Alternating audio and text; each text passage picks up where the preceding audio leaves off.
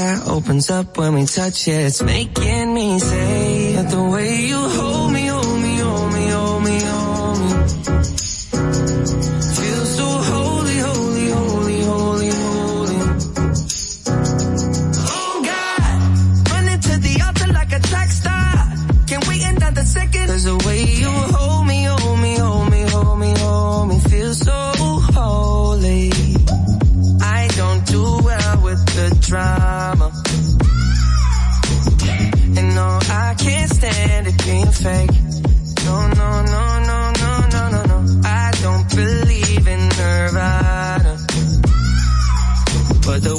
we love in the night gave me life, baby. I can't explain it. The way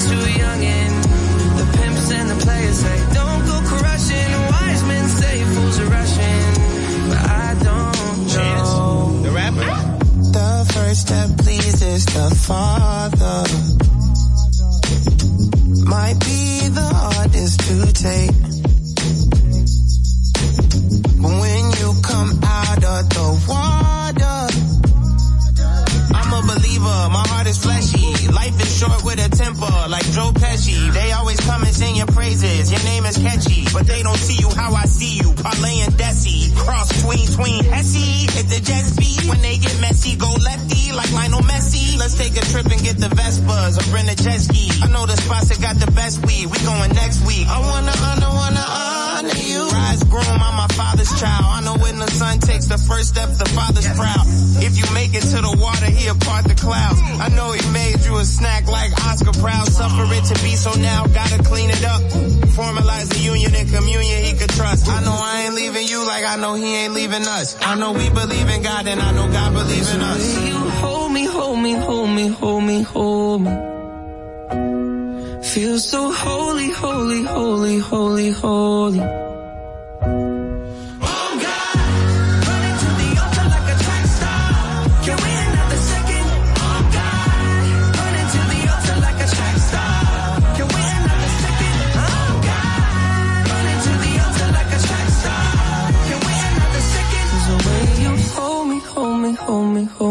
so. Oh, oh, oh. oh baby,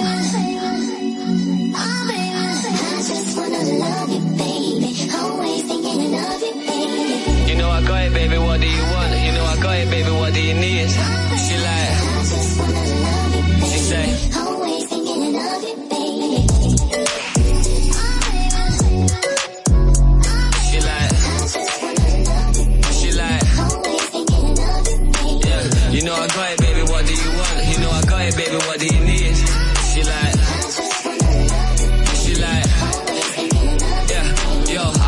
For the sex, but I swear to God I love it when she says. She know that she fucking with the best. Thinking she an angel till I put her on the bed. Gotta chase this money, baby, nothing to be said. I ain't having no distraction when I'm running up a check. Every time I leave the crib, you got you looking at me stressed. But as soon as I'm home, yeah, face down, ass up, cock it right back. Baby, how you not a mother with a body like that? Oh God, when she taught me, she the top of my class. When we fuck, I'm a copyright that. That's I be on the vibe, money to the side. I'm just trying to live my life. I can't even leave without her giving me the eyes. Baby, ain't my fault. I gotta focus on what's mine. Take it easy, give me time. Yeah, you know I got it, baby. What do you want? You know I got it, baby. What do you need? She like, she like. Yeah, you know I got it, baby. You it if you're rolling with me. She like, she like, yeah, yeah. She want kids, I want cribs and the sticks. Feel bougie, she ain't trying to wait till Christmas for gifts. If I left, would she miss me a bit? Is she riding my wave? Is she sinking my ship? No way. Tough love, yeah, it literally is. And I know you get pissed when you're thinking of it, but we can still get that bling on your wrist. She like. Oh, I can't miss my love with my schedule. Eh. Always asking me why I'm never home. I just said I gotta push my potential. Wake up looking sexy and she's stunning when she poses. Close to perfect when she naked and she curvy in the clothes. Get the Lamborghini white, I paint the Euros like a toes. Ain't no other brother got her this 30 and she knows. Yeah. You know I got it, baby, what do you want? You know I got it, baby, what do you need? She like, she like, yeah. You know I got it, baby, what do you want? You can have it if you're rolling with me.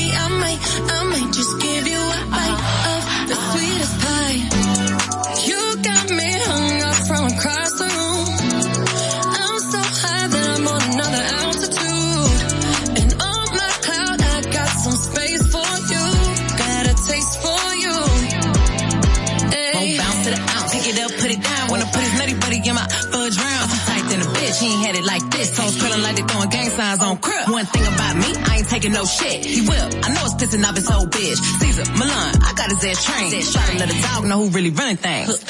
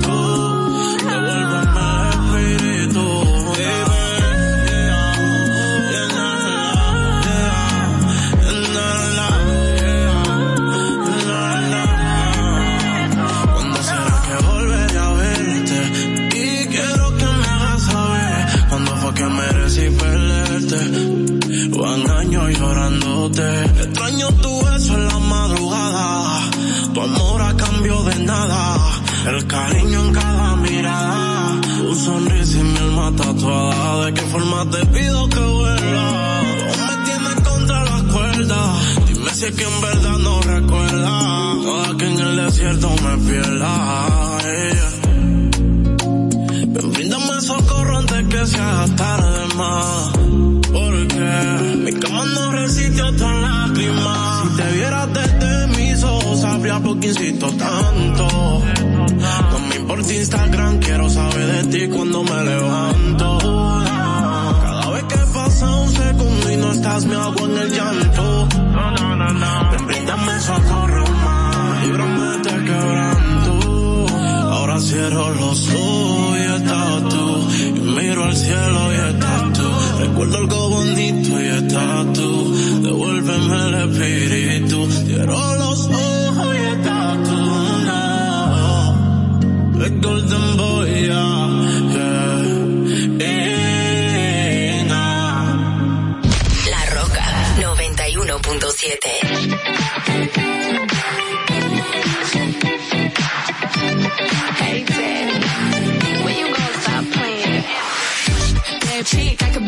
Fantasy. I can tell you got big, big energy. It ain't too many of them that can handle me. But I might let you try it off the Hennessy. Make them sing to this thing like a melody. And if your girl ain't right, I got the remedy. It ain't too many of them that can handle me. Bad chick, I could be a fantasy. Tell me how you want it. Three, two, one, and I'm on it. Feel good, don't it? Good chick, you in a bunny. I'ma bust it on the pole like honest. I'm just being honest. Juicy, mini made, but can't do it. Not a side or a main. I'm the only one he entertain. Spending his mind in the bank. In the bank. I like what I see. Yeah. A boss like you need a boss like me. Uh-huh. Daddy from the street, so he move low key. Tryna rock that mic like karaoke. On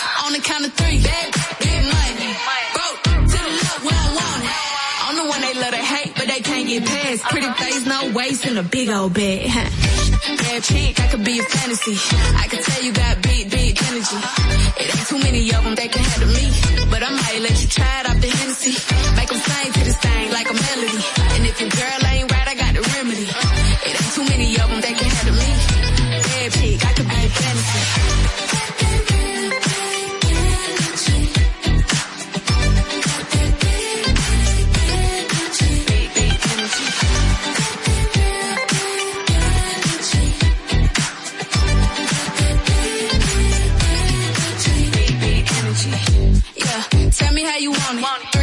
One, camera rolling. Do it slow motion. Uh-huh. Real shit. Them up.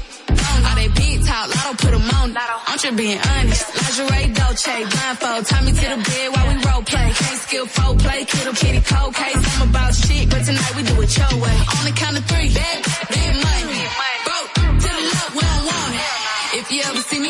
probably rocking a cash. Pretty face, no waist, with a big old bag.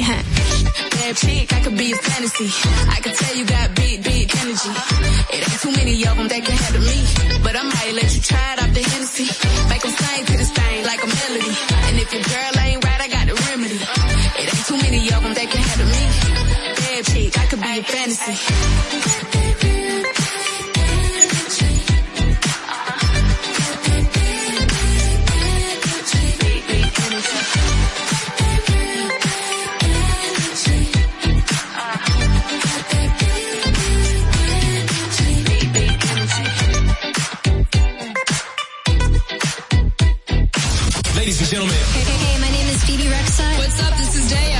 Fisherman Flew Out. Here we go.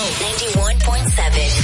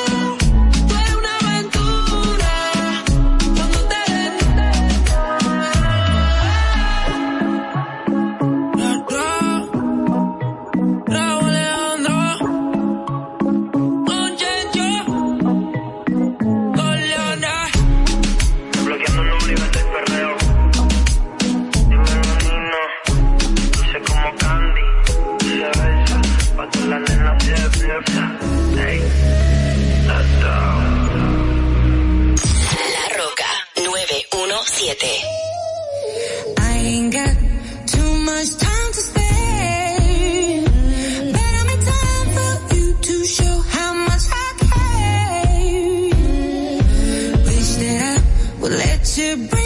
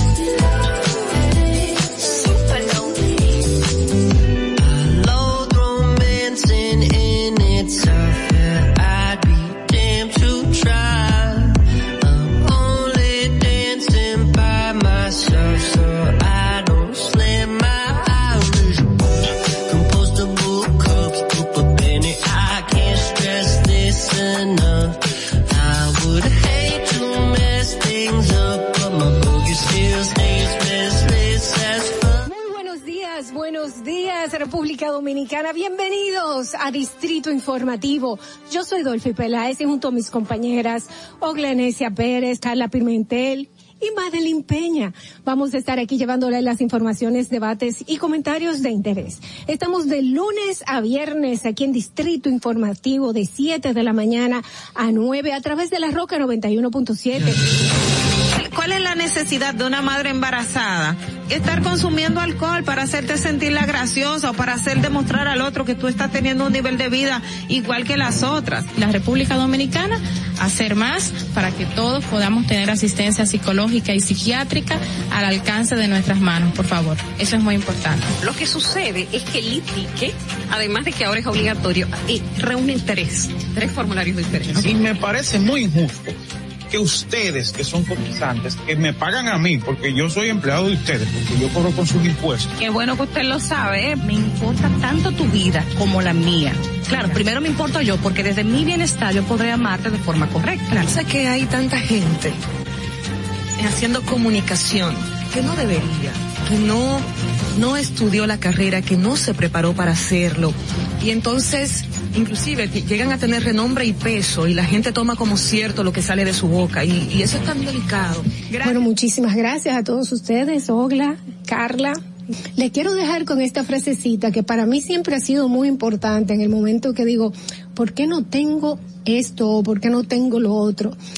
Y me, recuerdo a mí misma que lo importante no es qué tanto yo tengo, sino lo que yo hago con lo poco o mucho que tenga. Muchísimas gracias y bendecido día para todos. Distrito Informativo. RCTV HD, El Gusto Producciones, Dominican Network y Vega TV Canal 48 de Claro y 52 de Altiz presentan a Dolphy Peláez, Oclaenecia Pérez, Carla Pimentel y Natalie Faxas en Distrito Informativo.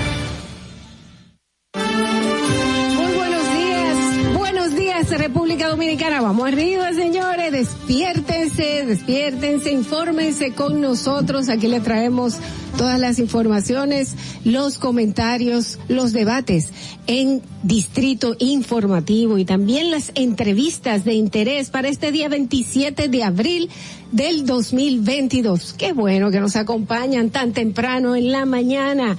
Recuerden que estamos de lunes a viernes de 7 a 9 de la mañana a través de la Roca 91.7. Si vas en tu vehículo, pues te vamos a acompañar cuando vayas eh, al norte, pues estamos contigo hasta Villa Altagracia, por el sur hasta San Cristóbal, en el este hasta San Pedro de Macorís. Además pueden vernos en nuestro canal de YouTube, Distrito Informativo. Síguenos en nuestras redes sociales, arroba Distrito Informativo. Llámanos. Haz también tus denuncias a nuestra línea sin cargos 809-219-47.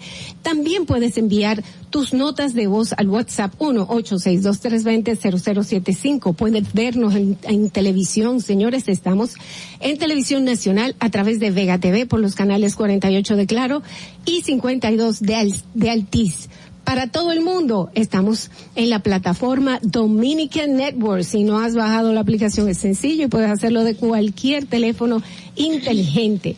Escúchanos en Apple Podcasts, Google Podcasts, iHeartRadio y también en Spotify. Todos los comentarios, entrevistas, debates los puedes ver en nuestro canal de YouTube Distrito Informativo. Suscríbete, activa las notificaciones dándole a la campanita, dale like y no olvides dejarnos tus comentarios y compartir. Señores, qué buenos que están con nosotros aquí en Distrito Informativo. Yo soy Dolphy Peláez, me acompaña Oglenesia Pérez, también Carla Pimentel y Natalie Faxas. Hoy tenemos un programa muy interesante para ustedes. Quédense aquí con nosotros. Muy buenos días, chicas. Buenos días, sean todos bienvenidos a Distrito Informativo y quiero felicitar a todos los diseñadores gráficos de República Dominicana, colegas, compañeros de trabajo, compañeros de trabajo, amigos nuestros, porque hoy es el Día Mundial del Diseño Gráfico. Felicidades a todos ellos y que pasen un excelente día. Ay, qué bien. Yo tengo muchos amigos eh, diseñadores gráficos que también les tiendo las felicidades. Sí, así mismo. Buenos días, amigos. Gracias por acompañarnos en esta mañana aquí en Distrito Informativo, como todas las mañanas de lunes a viernes por la Roca 91.7. Miren, eh, ayer el ministro de mm, Salud Pública, Daniel Rivera, pues informó, habló del tema de la hepatitis, eh, hepatitis, hepatitis, infantil aguda. Uh -huh. Bueno, y se refirió de que República Dominicana se encuentra vigilante a propósito de los casos que se han registrado en Estados Unidos y en Europa también. Así que hasta el momento también recordó en el día de ayer no se ha detectado ningún ninguna enfermedad relacionada con la hepatitis infantil aquí en República Dominicana, pero sí llamó a los padres a estar atentos a los síntomas. Eh, que a veces puede dar fiebre, puede no dar fiebre, pero sí, si ve algún decaimiento, bueno, pues que, que a, a, los padres que estén atentos y que estén dándole seguimiento a estas informaciones en la medida que se van desarrollando. Aunque, repito, no se encuentra en el país, no hay casos, no hay registros. Pero es bueno, es bueno que los padres sepan que si tiene la piel amarilla los ojitos, uh -huh. se le pueden poner, la parte blanca se le pone amarilla, porque uh -huh. después dice, ah, no, pero mi hijo tiene los ojos marrones. Es la parte blanca se que se pone amarilla. hay un decaimiento. Cuando yo era chiquita a mí me dio hepatitis hace todos los años del mundo. Y yo recuerdo, mami, yo me siento cansada. Pero sí, hace, porque yo era niña, yo, yo era una bebé. Y, y sí. Tienen que estar pendientes. Bueno, buenos días, buenos días a todos, a todos los que nos escuchan, menos a la señora Angie Peña. ¿Qué? asesora del Poder Ejecutivo en materia de comunicación, porque para ella hay estereotipos para estar en televisión, hay estereotipos para estar en frente a una un canal o a una pantalla y llamó a los medios de comunicación a que no tengamos gente fea en sus medios de comunicación al frente. Tú me estás de... relajando. No, no, sí, aquí no, está. Los dijo, canales uh -huh. deberían cuidar un poco más la imagen de sus reporteros de noticias y sus presentadores de noticias. Caramba, cuánta gente fea y malataviada en TV. Y para seguir, ella dijo, a los que se sienten aludidos, les remito al diccionario feo fea, que carece de belleza o atractivo y no resulta agradable de contemplar o de escuchar. Una persona bien dotada, por naturaleza, si está sucio o descuidado, es feo o fea. ¿Se oye? Lo dijo la asesora de comunicaciones del presidente Abinader. Gracias. Pero espérate, espérate, espérate. Que- que- Lo- que hemos eh, hablado La belleza es, en primer lugar, muy Relativa, claro. En segundo lugar, a menos que ella esté hablando de la forma en que se expresen o de, no, Ella mandó al diccionario y Feo. Pero por Dios, la palabra feo que describe lo, lo, lo puso Feo. eso eso dice mucho de lo que vemos en las redes sociales y el odio de lo que hemos hablado en varias ocasiones aquí y en otros medios del odio que expide la gente por esos medios No, no, no es solo el tema de las redes sociales, o sea, tú no me estás hablando de una cualquiera. O No, sea, no, no, no. ella es asesora del presidente Abinader en materia de comunicación. Sí, sí, te entiendo. Lo que quiero aclarar es que también la gente por estas vías y ella que tiene esa posición, lamentablemente creen que pueden hacerle daño al otro así, emitiendo palabras y, y agrediendo. Debería ponerse en su puesto porque Bueno, porque representa al gobierno quizás- dominicano. Quizás su equipo de comunicación está bien puestecito, eso es lo que quiere decir. Sí, Anda pero- así. no, desde que yo, está bien yo tengo que puestecito. Yo tengo que, yo tengo una foto de ella. Ay, yo te la voy a enseñar, tranquila, vámonos un día como hoy, yo te lo paso. Vamos a un día como hoy, regresamos. Para que no se te olvide, en el Distrito Informativo, Dominica Networks presenta Un día como hoy. Un día como hoy, 27 de abril, en el año 2005, despega el primer vuelo de Airbus A380, el avión más grande del mundo. Un día como hoy, en el año 2006, en la ciudad de Nueva York, Estados Unidos, comienza la construcción de la Torre de la Libertad, más tarde renombrada One World Trade Center, debido a las protestas contra la muerte de más de un millón de civiles en Irak en venganza por el atentado terrorista contra las Torres Gemelas.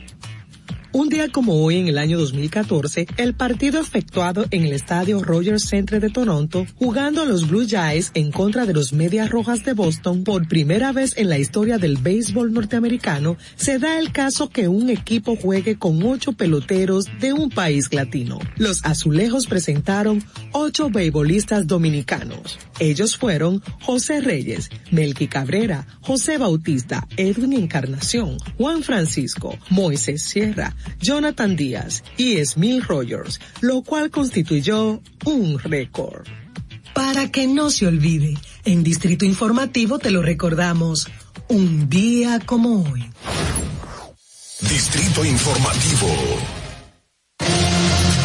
Bueno, perplejos en el día de hoy, per- perplejos. eh, yo vine, me maquillé aquí sin mucha luz, o sea que yo espero no molestarle a la vista. Eh, vamos, señores, a las principales Ni aunque noticias. tú quieras. Ni aunque ella quiera, lo hace. Señores, me molesta, me molesta que hablen así, Sí, porque el talento, pero- la belleza, señores, es hasta un punto. Después todo el mundo eh, es por su talento, es por, por lo que haya creado, es por, por lo que haya hecho en la vida. Ahí está la belleza de la gente. Eh, bueno, vamos a las principales noticias en Distrito Informativo para hoy miércoles 27 de abril del 2022. El presidente Luis Abinader afirma que este será un año difícil para el país, como consecuencia de los fuertes impactos que tiene en la economía el actual conflicto bélico entre Rusia y Ucrania. El gobierno cree que el crecimiento económico que se había previsto para el 2022 antes de que se estallara la guerra habrá que considerar, reconsiderarlo. Podría ser finalmente un 5.3%, no obstante las medidas de control de la inflación que se están adoptando. Tras ser sometido por el, hasta ahí era, Sí, ¿verdad? hasta ahí. Y bueno, señores, siguiendo en esa, en esa misma índole, tras ser sometido por el Poder Ejecutivo para abaratar los costos de los productos de la canasta básica familiar, el Senado de la República convirtió en ley el proyecto que de manera provisional graba con tasa cero en el arancel de aduanas a bienes comestibles. La pieza que ya fue aprobada por la Cámara de Diputados eh, pasará ahora al Poder Ejecutivo para su revisión y promulgación posteriormente. Bueno, pues se sobreentiende ya que va a pasar. Exacto. Una propuesta del gobierno. Bueno, yo es. lo que espero en realidad es que, es que bajen los precios Claro, y que a la gente le llegue la comida eh, barata, por lo menos en los seis meses que se puso esta, esta norma. Eh, Exacto, o sea que ya ahora le corresponde al Ejecutivo promulgarla, porque ya pasó por la Cámara de Diputados y el, Sena- eh, el, Senado. Senado. ya ayer lo, lo sentenció. Mire, pero también en el, anoche decía con relación al primer punto de, de nuestra historia de hoy sobre el crecimiento, el banco, el representante del BID aquí en República Dominicana hablaba de que nuestro país sería como uno de los países de América Latina que igual iba a tener mayores crecimientos para este 2022. Así que ante todos los pronósticos parece que igual vamos a, a mantener la, la, lo que ha sido la dinámica durante los, los últimos años en, en América Latina, eh, no porque las cosas estén eh, en De su estado mejor. normal, pero en el proceso de recuperación nosotros estaríamos, digamos, relativamente bien en comparación a otros. Es lo que pude entender. Y en otro orden, eh, como ya también planteaba mi compañera Natalie al principio, el ministro de Salud Pública, eh, Daniel Rivera, comunicó ayer martes que la República Dominicana se mantiene vigilante a través de una alerta eh, centinela de los casos de hepatitis infantil aguda reportados en Europa y Estados Unidos. El funcionario recordó que hasta el momento no se han detectado ningún caso en el territorio dominicano, pero la institución a los, eh, pero la instrucción a los pediatras es mantenerse muy atentos a los síntomas y las notificaciones inmediatas a las autoridades ante la presencia de algún paciente sospechoso. Bueno, y en otro orden, el presidente Luis Abinader designó al doctor Edward Guzmán como gerente general del Consejo Nacional de la Seguridad Social, luego de que la entidad remitió una terna de candidatos al Poder Ejecutivo tras la renuncia del pasado gerente Félix Aracena Vargas. La designación está contenida en el decreto 196-22 del 22 de abril Guzmán participó en la Comisión de Salud para la transmisión del Ministerio de Salud Pública y Asistencia Social. También participó en el diseño del plan de, para la afiliación de dos millones de dominicanos al régimen subsidiado de Senasa. Bueno, por otro lado, fueron identificados los fallecidos y heridos del incendio ocurrido este martes en el edificio donde funcionan las oficinas del Canal del Sol. El cadáver hallado en el edificio fue el- identificado como José del Carmen Reyes, de 77 años. Él era el pintor del edificio. Ingresados en el Hospital Central están Dani Concepción, Santos Silverio Santos y Ángel Miguel Irando Pachano, de 46, 42 y 21 años de edad respectivamente. En el día de ayer yo estuve eh, leyendo que uno, otro de las personas que fueron hospitalizados, que habían dos muertos hasta el día de ayer. Otra de las personas, un joven de 23 años que, que estaba como control master. Exacto, se llama Jeffrey Isaac Vázquez Holguín, creo que es, eh, que era, que fue conducido en un motor al Hospital Central de las Fuerzas Armadas, eh, en el lugar donde, donde falleció, así que. Mira que justamente yo eh, estaba escuchando a la brigada o a la brigada que acudió inmediatamente del rescate de bomberos, es decir, informaciones en los medios de que posiblemente se ocasionó debido a que se encontraban trabajando en una parte de herrería dentro del mismo establecimiento, eh, dentro del medio de comunicación, eran externos, que justamente eh, el pintor y Ujú. otra persona que se encontraba allí eran contratados que estaban haciendo un trabajo. Parece que hubo un mal manejo, manejo. exacto, y hubo un escape de gas, una chispa e incendió todo el lugar Bueno, inmediatamente. porque la, la pintura, eh, yo creo que es incendiaria, ¿no? No, no, La- y cuando con una chispa, al parecer fue una chispa después, en el momento en que clavaban o, o algo Se- que se se, estaban hacía. soldando. Se estaban soldando, exactamente. Entonces por ahí fue que comenzó eh, el, el siniestro, que lamentablemente ya ha dejado dos muertos y tres heridos de gravedad eh, en la actualidad. Bueno, lo lamentable de este tipo de casos es que las quemaduras, eh, por lo 95%. regular, los pronósticos no son muy buenos, así que, bueno. A esperar. En otra información, señores, el programa de normalización de los venezolanos en la República Dominicana cumplió un año con más de 45 mil personas registradas. Eh, quienes participaron en él coinciden en que los resultados son positivos, por lo que ahora también se apuesta a una integración de esa comunidad en la República Dominicana. De eso, según la información, alrededor de 34 mil pudieron completar para avanzar la fase 2 y la fase del programa, la fase 3. Dice, el plan de normalización es un paso hacia la integración y un mayor aporte de la población venezolana al desarrollo, al desarrollo económico en la República Dominicana, así lo manifestó Josué Gastelbondo, jefe de misión de la Organización Internacional para las Migraciones en el país, quienes están junto con la dirección, junto con Migración eh, en República Dominicana liderando ese proyecto que ha avanzado muy rápido y, y de manera muy organizada. Bueno, y otra información que es importante, la Asociación Dominicana de Profesores y el Ministerio de Educación, de acuerdo con una información que publicó Diario Libre en el día de hoy, pues em, llegaron a un acuerdo, un acuerdo de un 10% de aumento en los salarios aplicado en julio y dice tomando en cuenta la situación económica producto de la pandemia y la guerra, pues, y que este aumento se acepta eh, de manera retrospectiva a enero. Esa es la información que, bueno, pues confirmó Diario Libre. Hay otros medios que tienen eh, datos de que todavía se está en evaluación, de que recordemos que ayer era una, un tema pendiente, pues verificar cuáles eran los acuerdos. era como un tema pendiente el hecho de de llegar a un acuerdo entre las autoridades de, de educación y también las, la, eh, lo que es la ADP. En el día de hoy, bueno, pues yo me imagino que ya se, se hace oficial este anuncio de en qué consisten esos acuerdos que esperamos, entendemos que ya de, pues normalizará lo que son las, la, las actividades relacionadas a los, a las diferentes reivindicaciones que tenían el, el gremio de profesores. Miren, eh, también otra información que circuló o que dieron a conocer en el día de ayer es que la Dirección Nacional de Control de Drogas confisca 1.402 paquetes de cocaína y apresa a ocho personas en operativos simultáneos. Esto eh, en dos operativos simultáneos de interdicción aérea y terrestre realizada el lunes en las costas de San Pedro de Macorís y Santo Domingo.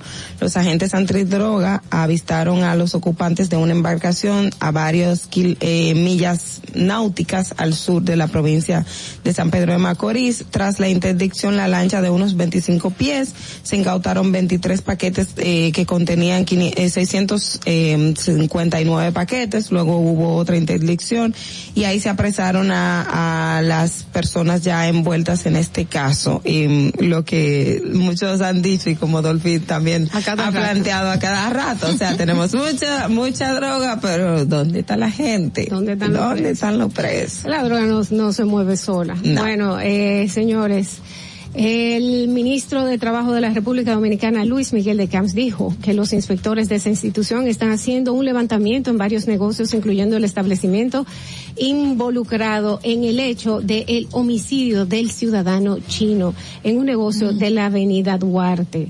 Mandaron a hacer varias inspecciones y a propósito de este lamentable hecho surgió con mayor intensidad aseguró que los próximos días se podrán tener resultados de manera puntual de los espacios aledaños. El ministerio recibe renuncias, denuncias constantemente y mantiene una labor de inspectoría, pero hay falencias institucionales que hay que resolver y una de ellas es la falta de competencias legales para llegar a ciertas conclusiones.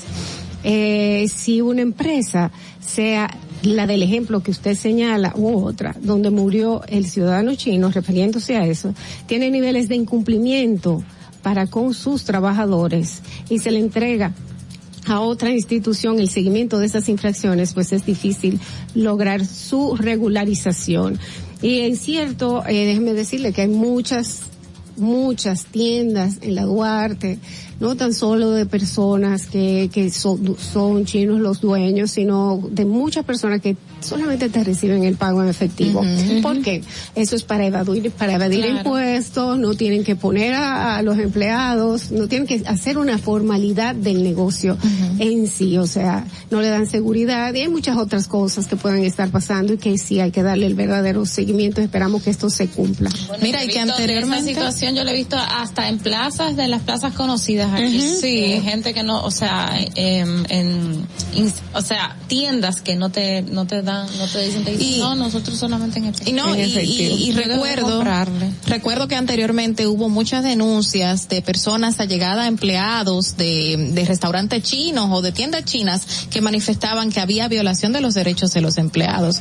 No solamente el hecho de la agresión, sino también el hecho de que no se le pagaba un seguro laboral, ni siquiera un seguro de salud y no tenía esos beneficios eh, que debe de tener cualquier trabajador, lo cual no justifica esta situación, pero son cosas que hay que investigar. Es así, es así. Bueno, eh, señores, hasta aquí las principales informaciones en Distrito Informativo. Recuerden que cualquiera de estas informaciones, cualquiera de nuestros comentarios, todo lo que usted necesite para informarse lo tiene en nuestro canal de YouTube, Distrito Informativo. Suscríbase, síganos, también mm, active las notificaciones y dele like. Síganos en Distrito Informativo. Vamos a pasar inmediatamente a las informaciones internacionales. Adelante, La Voz de América. Este es un avance informativo de la Voz de América. Desde Washington les informa Henry Llanos. Durante una reunión en la base aérea estadounidense en Ramstein, Alemania, Berlín anunció su decisión de entregar armas antiaéreas a Ucrania. Nos informa Jorge Agobián. Determinación de mover cielo y tierra. Ese fue el compromiso del secretario de Defensa de Estados Unidos reunido con sus pares de otras 40 naciones en Alemania para seguir ofreciendo asistencia militar a Ucrania en su combate contra Rusia. De manera conjunta hemos comprometido más de 5 mil millones de dólares en equipamiento para apoyar la autodefensa de Ucrania, que incluye unos 3.700 millones de dólares que el presidente Biden ha comprometido para ayudar a Ucrania desde que comenzó la invasión de Rusia. Jorge Agobián, Voz de América. Entre tanto, las fuerzas rusas atacan el este y el sur de Ucrania en medio de temores de que la guerra pueda propagarse más allá de las fronteras del país. Por segundo día consecutivo se registraron explosiones en la región separatista de Transnistria, en la vecina Moldavia, las cuales derribaron dos potentes antenas de radio cercanas a la frontera ucraniana. Nadie reivindicó la autoría de los atentados, pero Ucrania culpó a Rusia y Estados Unidos presiona a sus aliados para que muevan cielo y tierra para mantener a Kiev bien abastecida de armas. Estas son las noticias. No coincide con la medida unilateral implementada por el gobierno de Estados Unidos. Que ya por precaución han recomendado no viajar a la zona. Estos son los corresponsales de La Voz de América. Giselle Jacome, Quito, Ecuador, Voz de América. Juan Ignacio González Prieto, Voz de América, Buenos Aires, Argentina. La Voz de América, ofreciendo información de lo que sucede en Estados Unidos, América Latina y el mundo. El gobierno de Nicaragua defiende su posición de retirarse de la Organización de Estados Americanos y no cede ante la demanda internacional de libertad para los presos políticos. Nos informa Daliana Ocaña. La vicepresidenta y primera dama de Nicaragua, Rosario Murillo, defendió la posición del gobierno nicaragüense de retirarse de la Organización de los Estados Americanos y ocupar sus oficinas en Managua, argumentando que es una organización que promueve el colonialismo, parcialismo, humillación y servidumbre. Por lo tanto, no podemos ser parte de un ministerio de colonia. Nosotros no somos serviles, no somos entreguistas, no somos decrépitos, no somos decadentes, no somos reducidos por la servidumbre al yanqui. Daliana Ocaña, Voz de América, Nicaragua. Autoridades municipales de Shanghái comenzarán en los próximos días una ronda de pruebas de COVID-19 para determinar en qué vecindario se puede autorizar una cierta libertad de movimiento de forma segura, mientras la población en Beijing seguía de cerca las noticias por si se declaraba una cuarentena en la capital. China ha reportado hoy miércoles 14.222 casos nuevos. Este fue un avance informativo de la voz de América. Atentos, no te muevas de ahí. El breve más contenido en tu distrito informativo. Para una madre es bien difícil eh, querer que su hijo empiece un tratamiento y que no lo pueda hacer porque no tiene los recursos. Cuando un niño con anemia falciforme llega a una emergencia, no puede esperar. Un día fui a visitar a un niño al hospital, pero entró una madre desesperada y ya cuando su hijo llegó, pues murió inmediatamente. De ahí nace Apadríname por 500 pesos. Mensualmente durante siete meses hemos recibido 150 porciones de alimentos. Recibimos el apoyo del Plan Social, también de Promesa Cal. Hemos tenido un cambio excelente y hay mucha gente detrás orando porque esto salga bien. Gobierno de la República Dominicana. Si deseas tener acceso a todo lo que pasa en República Dominicana, debes obtener Dominican Networks. Es el primer sistema de cable dominicano para los dominicanos en el exterior. Aquí podrás disfrutar de todos los canales de televisión de República Dominicana, noticias, deportes, música, farándula y entretenimiento 24/7. Solo debes descargar nuestra aplicación en Roku, Amazon y Apple TV. E inmediatamente vas a disfrutar de todo el contenido de República Dominicana. Dominican Networks. Y, y aquí está el equipo del gusto, la bella Dolphy Peláez. Busquen un, un suape y busquen un recogedor porque me voy a regar. Lo acompaña ñonguito. Que usted se sacrifique tanto en su oficina hasta las 8 de la noche. El importado Harold Díaz. Lo mío es de hilo de Yedella. La más reciente adquisición, el actor más cotizado, más no el mejor pagado, Oscar Carrasquillo. Y el hombre que gana menos que su mujer tiene que se sienta negro en la cama en intimidad. La enérgica, la del gritico, Samantha Díaz. Y quiero que sepan que tengo dos semanas haciendo dieta y ¿saben lo que he perdido? ¿Qué perdí? Tiempo. 14 días de felicidad. Nuestra chama importada, Caterina Mesti. Si el otro está malhumorado, señores, usted le tira un beso por la ventana. Juan Carlos Pichardo. Señores, esto es el gusto de las 12. Sintonice a partir de las 12 del mediodía por La Roca 91.7. Si quieres más diversión, no busques, no hay más. Te acompañan de lunes a viernes, de 12 a 2 de la tarde por La Roca 91.7 FM. El, el gusto de las 12. Durante 27 años que yo tengo viviendo aquí en el Moscú, las inundaciones aquí han acabado eh, prácticamente con todo casi lo que nosotros hemos tenido. Estaba yo con una incertidumbre, vas a llover, no vamos a inundar, otro año más inundado, pero gracias a Dios llovió y no nos inundamos. Y a nuestro señor presidente, porque era continuó la obra. Estamos muy felices con él porque él nos ha tomado en cuenta, nos ha llevado de la mano, eh, él nos ha tomado como la necesidad de nosotros, como si fuera parte de él. Él nos un cambio verdaderamente maravilloso. Yo le digo claro, yo soy parte del cambio. Gobierno de la República Dominicana. Sabemos que las bocinas y los ruidos son molestosos. Por eso te traemos el Distrito Informativo. Tus mañanas ahora serán más frescas e informadas con el equipo de profesionales más completo de la República Dominicana. Distrito Informativo, de lunes a viernes de 7 a 9 de la mañana por La Roca 917 FM, Vega TV y Dominica Networks. ¿Viste qué rápido? Ya regresamos a tu Distrito Informativo. 7 y 27 de la mañana, señores, buenos días. Qué bueno que están con nosotros aquí por La Roca 91.7 en Distrito Informativo. Quédense ahí. Vamos a comenzar inmediatamente con nuestro bloque de comentarios e iniciamos con nuestra periodista Ogla Enesia Pérez. En el Distrito Informativo te presentamos el comentario de la periodista Ogla Enesia Pérez. Pues la semana pasada les había prometido eh, buscar la data para hablar del tema del trabajo infantil y efectivamente es una de las cosas que, que hice ayer y quiero compartir con ustedes porque cuando hablábamos, eh, específicamente hablábamos del tema de los niños, eh, los que son buzos, que están en los, en los diferentes vertederos que tenemos aquí en República Dominicana, que todos sabemos que son a cielo abierto, la gran mayoría. Eh, pero también hay otras eh, ramas del trabajo infantil y que uno lo que planteaba o advertía en un primer momento es que esto a raíz de la pandemia pues podría incrementar. Y efectivamente eh, los pronósticos internacionales y la Organización Internacional eh, del Trabajo, la OIT, ha planteado en el informe más reciente que se publicó con relación al año 2020 que eh, podríamos podríamos tener incrementos de trabajo infantil Y quiero contextualizarlo en, en el sentido de que aquí nosotros vemos, eh, y, es muy normalizado e invisibilizado, muchas veces cuando vemos a un menor de edad, a un niño en un taller, ya sea de mecánica, en un car wash, en un, eh, incluso a veces en los colmados, ayudando a la familia, porque de hecho el 70% de, de o más del 70% de los casos de trabajo infantil se dan en el entorno familiar, que si está en un negocio propio de la familia o está en la finca, está ayudando al padre,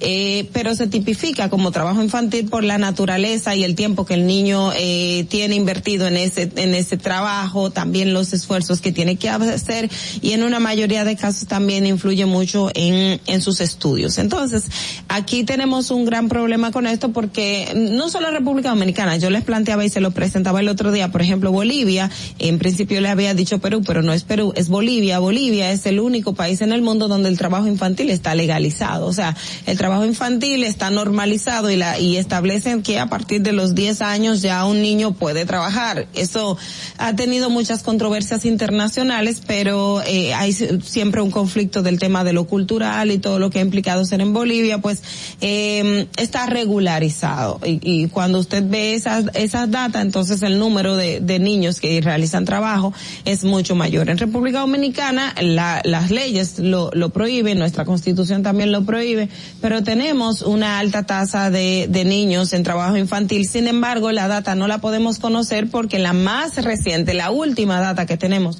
sobre trabajo infantil en nuestro país se, se hizo en el 2014. Es decir, que estamos hablando de ocho años de que se hizo un levantamiento referente al trabajo infantil, de acuerdo a los datos de la Oficina Nacional de Estadísticas. Y en ese momento hablaba que era un 12.7%, eh, perdón, no, no un 12.7% de niños. Ese es con relación a los que trabajan que eh, no van a la escuela, o sea, de los niños que están en trabajo infantil que no van a la escuela en República Dominicana.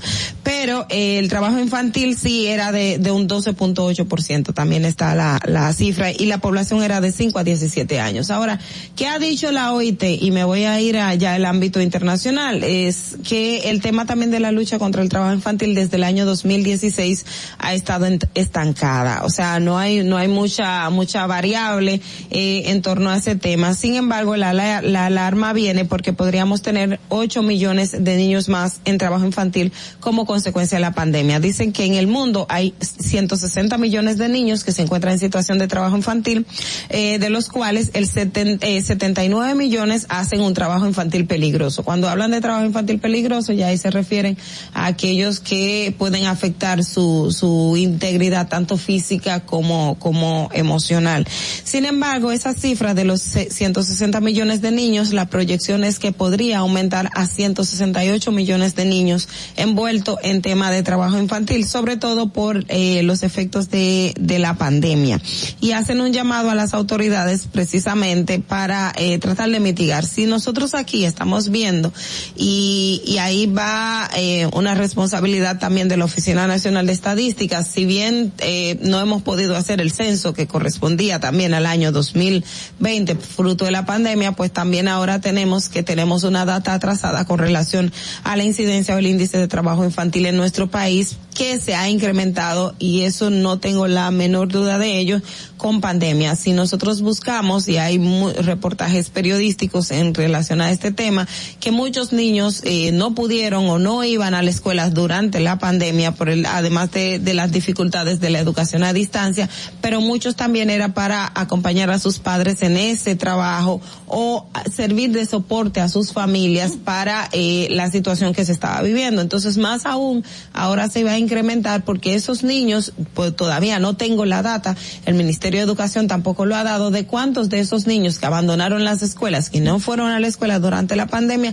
se hayan eh, reintegrado a las labores, a la, al sistema educativo. Si esos niños no ingresaron al sistema educativo, lo que le dice a usted que entonces estarían haciendo algún tipo de trabajo infantil, pero nosotros no tenemos esa, esa información y es una data importante. Lo que hace, el llamado que hace la Organización Internacional de Trabajo precisamente a los estados es establecer políticas tendentes a que esa, esa, esa cifra no, no aumente. Dice, el aumento adicional previsto del trabajo infantil no es una solución o una conclusión anticipada, sino que el impacto de real dependerá de las políticas, de, eh, de las respuestas de las políticas. Dos escenarios adicionales se muestran en torno a la influencia de la cobertura de protección social en cuanto al trabajo infantil a corto plazo y que en los casos que se remite que sea base eh, de que pase de alto corto de, de, de cobertura. Es decir, está están haciendo una serie de recomendaciones a los estados y precisamente República Dominicana, el gabinete de niñez que se creó, que además de estar trabajando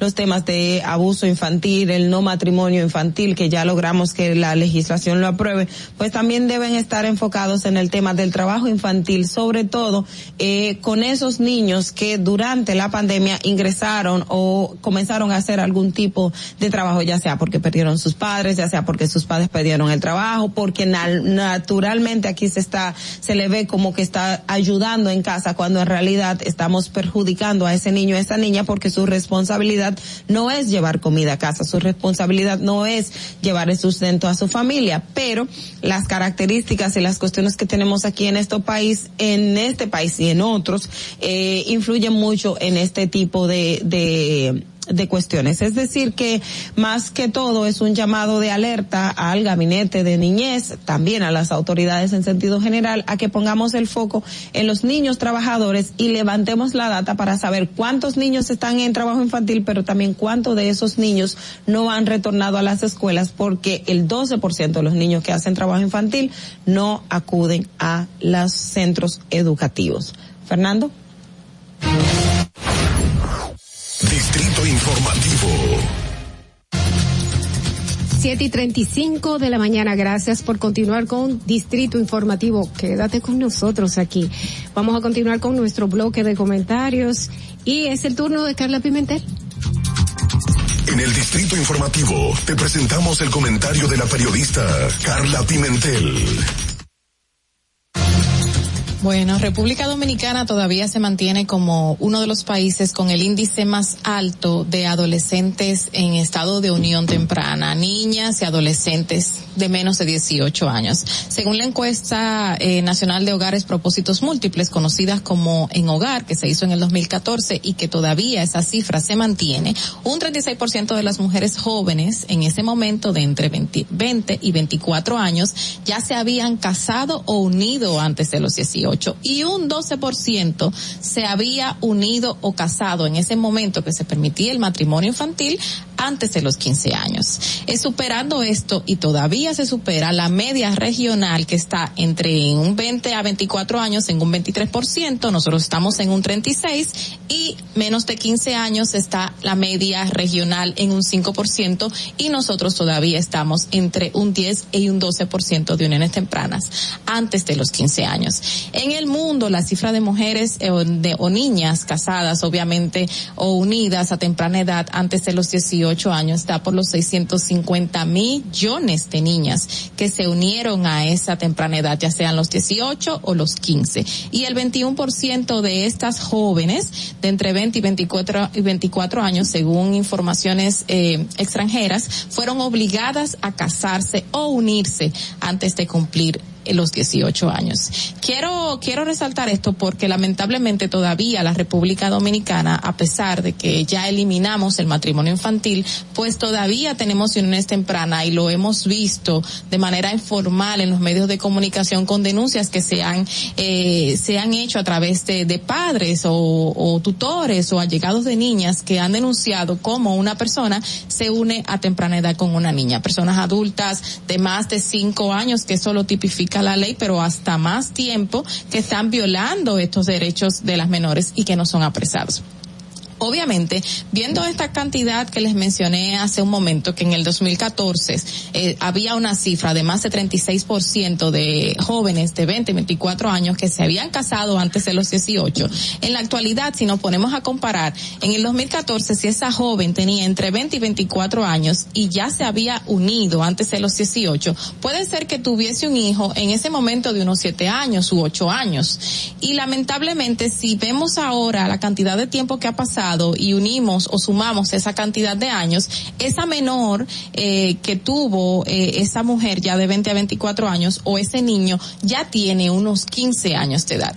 Y posiblemente ese niño, hijo, fruto de un matrimonio infantil o fruto de una unión temprana que están violando los derechos de las niñas, pues ahora es un adolescente que seguro se está uniendo también a temprana edad, que llegan a, a completar estas cifras que mantenemos todavía con ese porcentaje tan alto en América Latina. Y seguro estas niñas que ahora están entre los 15, 16 años que fueron fruto de esa, de ese maltrato que se le hizo a esa menor en ese entonces, pues lamentablemente puede estar siendo comercializada o por los mismos padres, abuelos, o puede estar siendo comercializada por un allegado, por una persona que le dice en un momento dado, eh, porque la ve en vulnerabilidad y bajo pobreza, de que puede eh, sustentar a su familia con esto que, que le puede dar este hombre, que es un adulto, o que puede llegar a tener ella una mejor vida que no la tiene.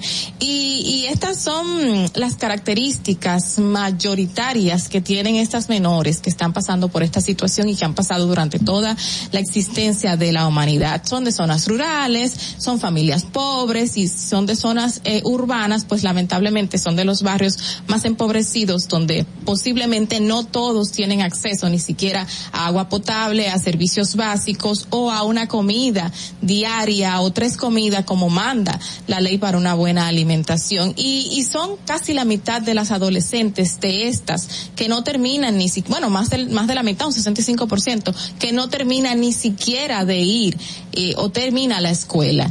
Y recuerdo que el mes pasado, el mes de marzo, el MINER, el Ministerio de Educación, anunció que estaba bajo una iniciativa de prevención de uniones tempranas, había impactado 80 mil niñas a nivel nacional en todas las escuelas. Pero recuerdo que en ese mismo evento se dio a conocer que el 65% de estas niñas ya no estaban en las escuelas. Entonces, ese impacto de estas 80 mil niñas puede ser una prevención que no llegue ni siquiera a un 10 o un 15%, porque estamos hablando de niñas que están en la escuela y lamentablemente estas niñas que ya se unieron, unieron temprano no están en la escuela o no o ni siquiera están habían ya eh, desertado hace un tiempo y más ahora con la condición de pandemia. Entonces, este impacto de 80 mil niñas puede ser que no vaya directamente a estas menores que se van a unir temprano y hay que crear políticas públicas fuera del sistema educativo con otras instituciones. Bueno, UNICEF está trabajando fuertemente en eso, Plan Internacional también,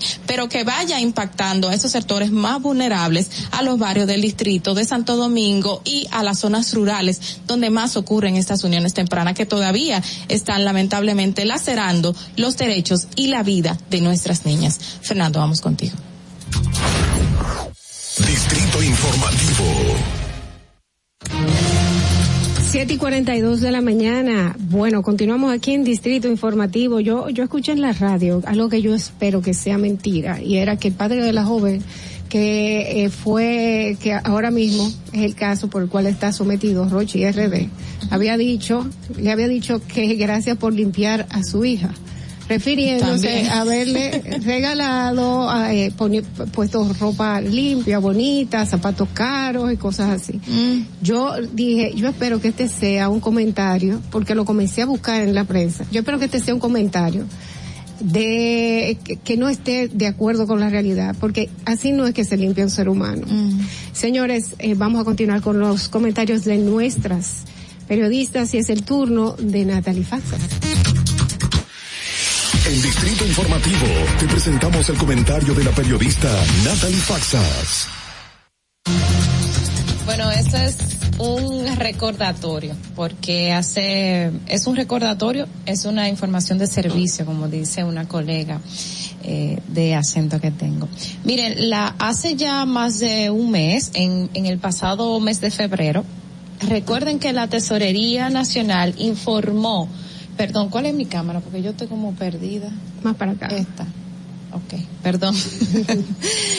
la Tesorería Nacional informó de una serie de, de la decisión que tomaron de entregar pagos a los algunos beneficiarios de los programas FASE y PATI que en el transcurso de vigencia de estos programas, pues esos pagos no habían caído, o sea, un mes o dos meses eh, dejaron de recibir ese dinero, ya sea por diferentes causas. Una de, las explicaciones que se dieron es que, bueno, parece que hubo errores en, sobre todo en lo que tiene que ver con la, con la, con el número de cuenta. El número de cuenta como que no era registrado, no, no, y entonces en ese transcurso, pues, en lo que se resolvió el caso, pues hubo un pago, dos pagos que no se, tres pagos que no, que los beneficiarios no recibieron. Entonces, en el pasado mes de febrero, pues anunció que se devolvería ese dinero y que se, para, para identificar a estas personas que hablaba, se hablaba más de 15 mil, por lo menos 15 mil beneficiarios con esta situación, se estaría devolviendo unos 26 millones de pesos y que para eso se habilitó una plataforma, se dio a conocer en qué consistía esa plataforma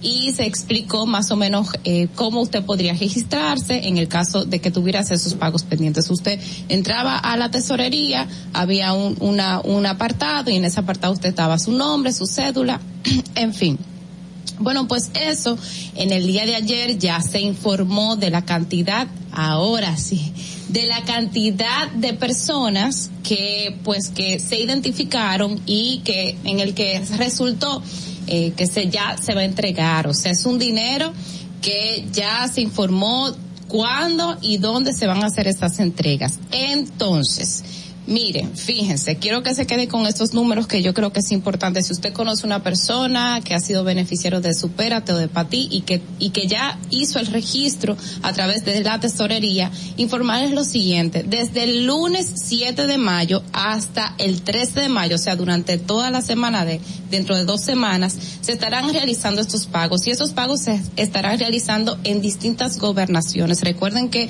esos beneficiarios no solamente están en Santo Domingo, sino están distribuidos en todo el país y consecuentemente eh, pues se ubicaron, se eligieron algunas gobernaciones de las provincias importantes para realizar esos pagos. Entonces en el Distrito Nacional y en Gran Santo Domingo y que es donde se van a entregar la mayoría de estos pagos, se realizará entre el lunes y miércoles, o sea, del lunes 9 al miércoles 11 de mayo en el Salón de Actos del Centro de Capacitación en Política y Gestión Fiscal. Eso está en la Contraloría General de la República. Para la región del Cibao, en la gobernación de Santiago, se entregarán montos pendientes de fase y para ti para los ciudadanos que viven en Puerto Plata, Espaillat, Santiago de los Caballeros y en la gobernación de La Vega se van a estar entregando pagos pendientes de, de las provincias Monseñor Noel Sánchez Ramírez y obviamente La Vega. En la gobernación de San Francisco de Macorís, provincia Duarte, bueno, pues estarán entregando pagos pendientes de Hermanas Mirabal, María Trinidad Sánchez y también de Samaná. En San Cristóbal eh, recibirán, pa, eh, bueno, eh, estarán entregando pagos a personas de Azua, San José de Ocoa y Perave. En Monte Plata, Mayor y El Ceibo estarán recibiendo el pago en la gobernación de San Pedro de Macorís. Esto tiene días, o sea, por ejemplo, eso es el, entre el jueves, eh, el, el, jueves, del día jueves, se van a estar entregando también en la provincia de la Altagracia eh, los pagos y esos pagos serán en la gobernación de las romanas. Hay días particulares, por ejemplo, entre lunes y miércoles, en Santo Domingo. El jueves se estarán entregando en San Pedro de Macorís, en La Romana, en San Cristóbal. O sea, es bueno que usted entre a, se informe a través de los medios de comunicación, porque ayer se dio a conocer los medios de comunicación, pero verifique que si usted vive en San Pedro de Macorís, qué día es que le toca de la semana del 7 al 13 de mayo, qué día es que le toca usted acudir a, a realizar ese pago. Recuerde también que es un pago físico, se estarán entregando los cheques y esos cheques, bueno, pues usted tiene que ir presencialmente porque también forma parte de la identificación de estas personas.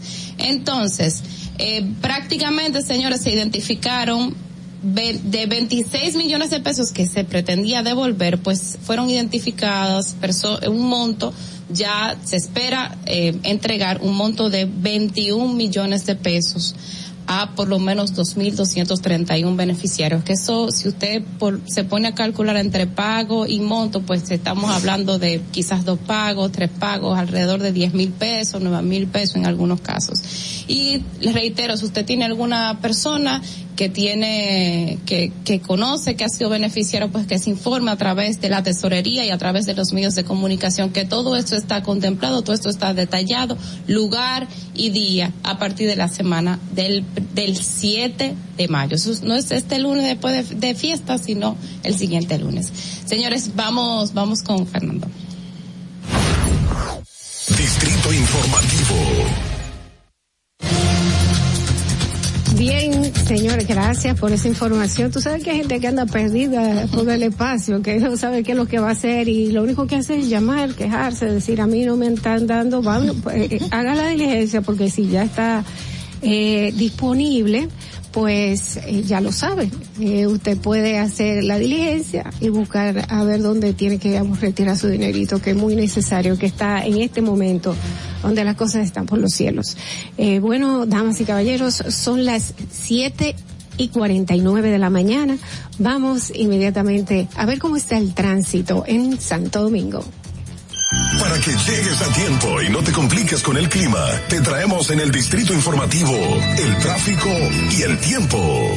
Y así se encuentra el tráfico y el tiempo a esta hora de la mañana en Santo Domingo. Se registra tráfico pesado en la avenida Hermanas Mirabal en Lo Guaricano, Puente Presidente Peinado, Carretera La Isabela, en la avenida Máximo Gómez en Cristo Rey, avenida 25 de febrero, gran entaponamiento en el puente Juan Bosch hasta el túnel Avenida Las Américas, donde se registra un accidente grave, avenida San Vicente de Paul, en el puente Francisco del Rosario Sánchez, avenida Padre Castellanos, el Sánchez Payat, elevado avenida Los Beisbolistas, avenida Primera de Los Alcarrizos. Y tráfico muy intenso en Expreso Avenida John F. Kennedy hasta el elevado Avenida Núñez de Cáceres, Avenida Simón Bolívar en Gascue y en zonas aledañas, Avenida República de Colombia en Viejo Arroyo Hondo y en la prolongación Avenida 27 de Febrero en zona industrial de Herrera donde se registra un vehículo detenido. Te recordamos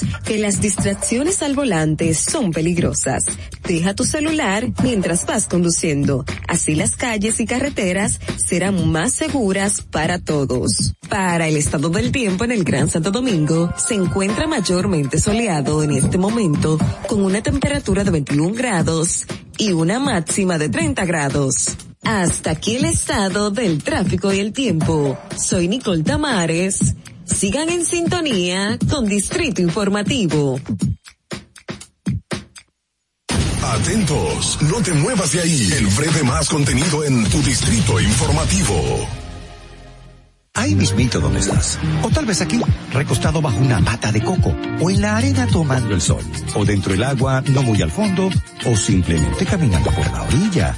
Ahí mismo, abre tu nueva cuenta móvil BH de León. 100% digital y sin costo. La creas en minutos con cero pesos desde Móvil Banking Personal. Ábrela donde quieras. Solo necesitas tu celular. Banco BH de León. Glen Beauty Salón con su Nails Bar Spa Estética. Somos un centro equipado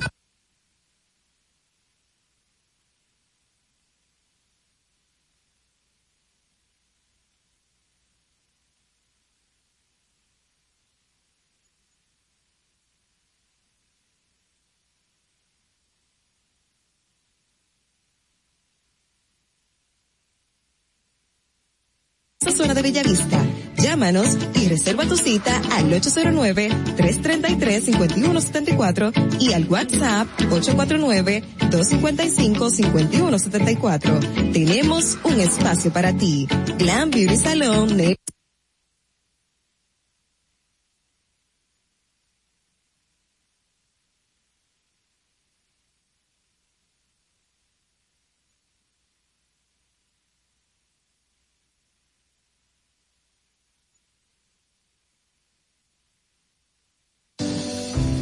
Este terreno, me trasladé aquí y ya aquí me ha quedado. Y me ha dado buen resultado. Gracias a Dios, siempre Dios, aquí en este lugar. Gracias a Promifime. El país está cambiando. El señor Luis Abinader está haciendo un buen trabajo. Eh, las cosas están poniendo en regla. Está ayudando a muchas personas que necesitan ayuda. Por eso ha sido bueno el cambio. Le doy gracias a toda la gente que me ha apoyado. Gobierno de la República Dominicana. Síguenos en nuestra cuenta de Instagram para mantenerte informado de todo lo que sucede en el programa. Arroba Distrito Informativo.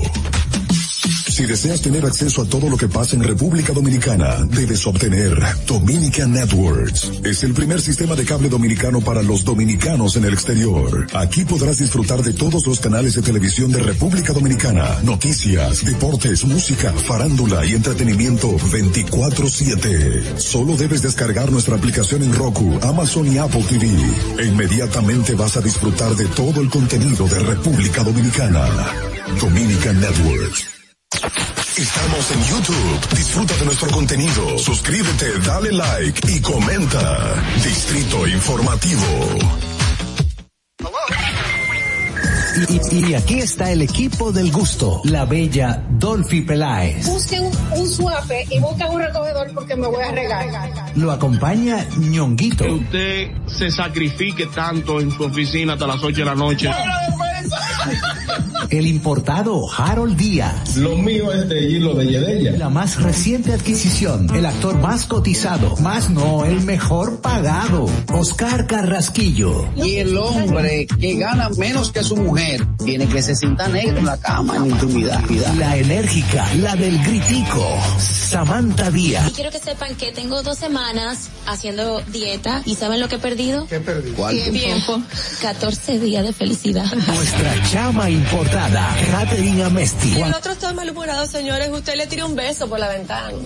Juan Carlos Pichardo. Señores, esto es el gusto de las 12. Sintonice a partir de las 12 del mediodía por La Roca 91.7. Si quieres más diversión, no busques, no hay más. Te acompañan de lunes a viernes, de 12 a 2 de la tarde por La Roca 91.7 FM. El, el gusto de las 12.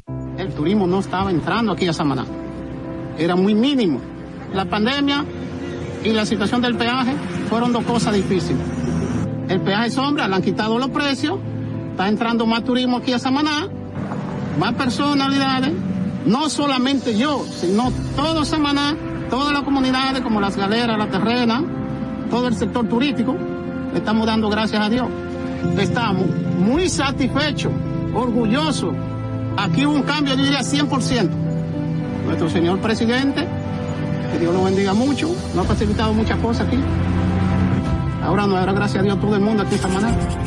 Estamos felices en la vida. Gobierno de la República Dominicana.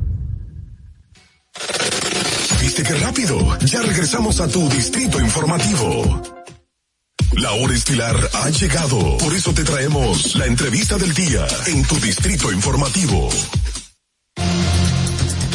Bien amigos, estamos de regreso en Distrito Informativo. Son las siete y cincuenta y seis de la mañana, en el momento en que recibimos al diputado Eugenio Cedeño, diputado por la Romana, por eh, eh, el tema muy importante que tenemos. Él es el diputado por el PRM que él habló la semana pasada de la eliminación del e-ticket y también de un proyecto de ley para regular la propaganda y la publicidad del Estado. Qué bueno que nos acompaña de nuevo. Bienvenido. Muchas gracias, un placer estar con ustedes. Dejamos la pista un poco caliente la última vez que estuvimos. Son cajes del oficio. Eh, bueno, esperamos que esta vez, bueno, pues la dejemos caliente, pero de otra forma. Sí, sí. Es que el tema no es nada apasionante, ¿sabes? Así es. Pero, pero qué bueno que está aquí por, por este tema de la propaganda y la publicidad del Estado, que es necesaria esa regulación. ¿Qué es lo que usted está proponiendo específicamente? En, en esencia, sacar la imagen de los, de los funcionarios públicos eh, de, de, la, de las pantallas y sacar los nombres de los funcionarios públicos de los, de los, de, los micrófonos de las emisoras. Porque tú no puedes utilizar los recursos públicos para promoverte y para proyectarte en detrimento de, de la democracia, vamos a llamarlo así.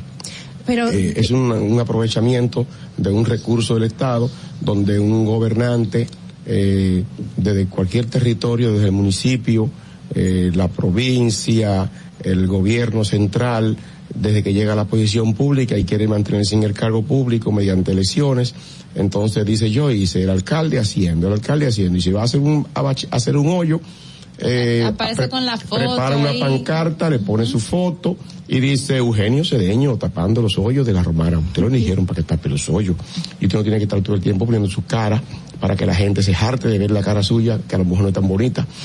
Eh, Como la de la, de la va a inaugurar una carretera en Río Limpio que costó 10 millones de pesos y gasta 5 millones de pesos, 10 millones de pesos con un anuncio. El gobierno central que dirige el honorable presidente de la República, Juan de los Palotes, eh, construyó la carretera de Río Limpio, pero con lo que está anunciándolo todas las veces puede hacer otra carretera más.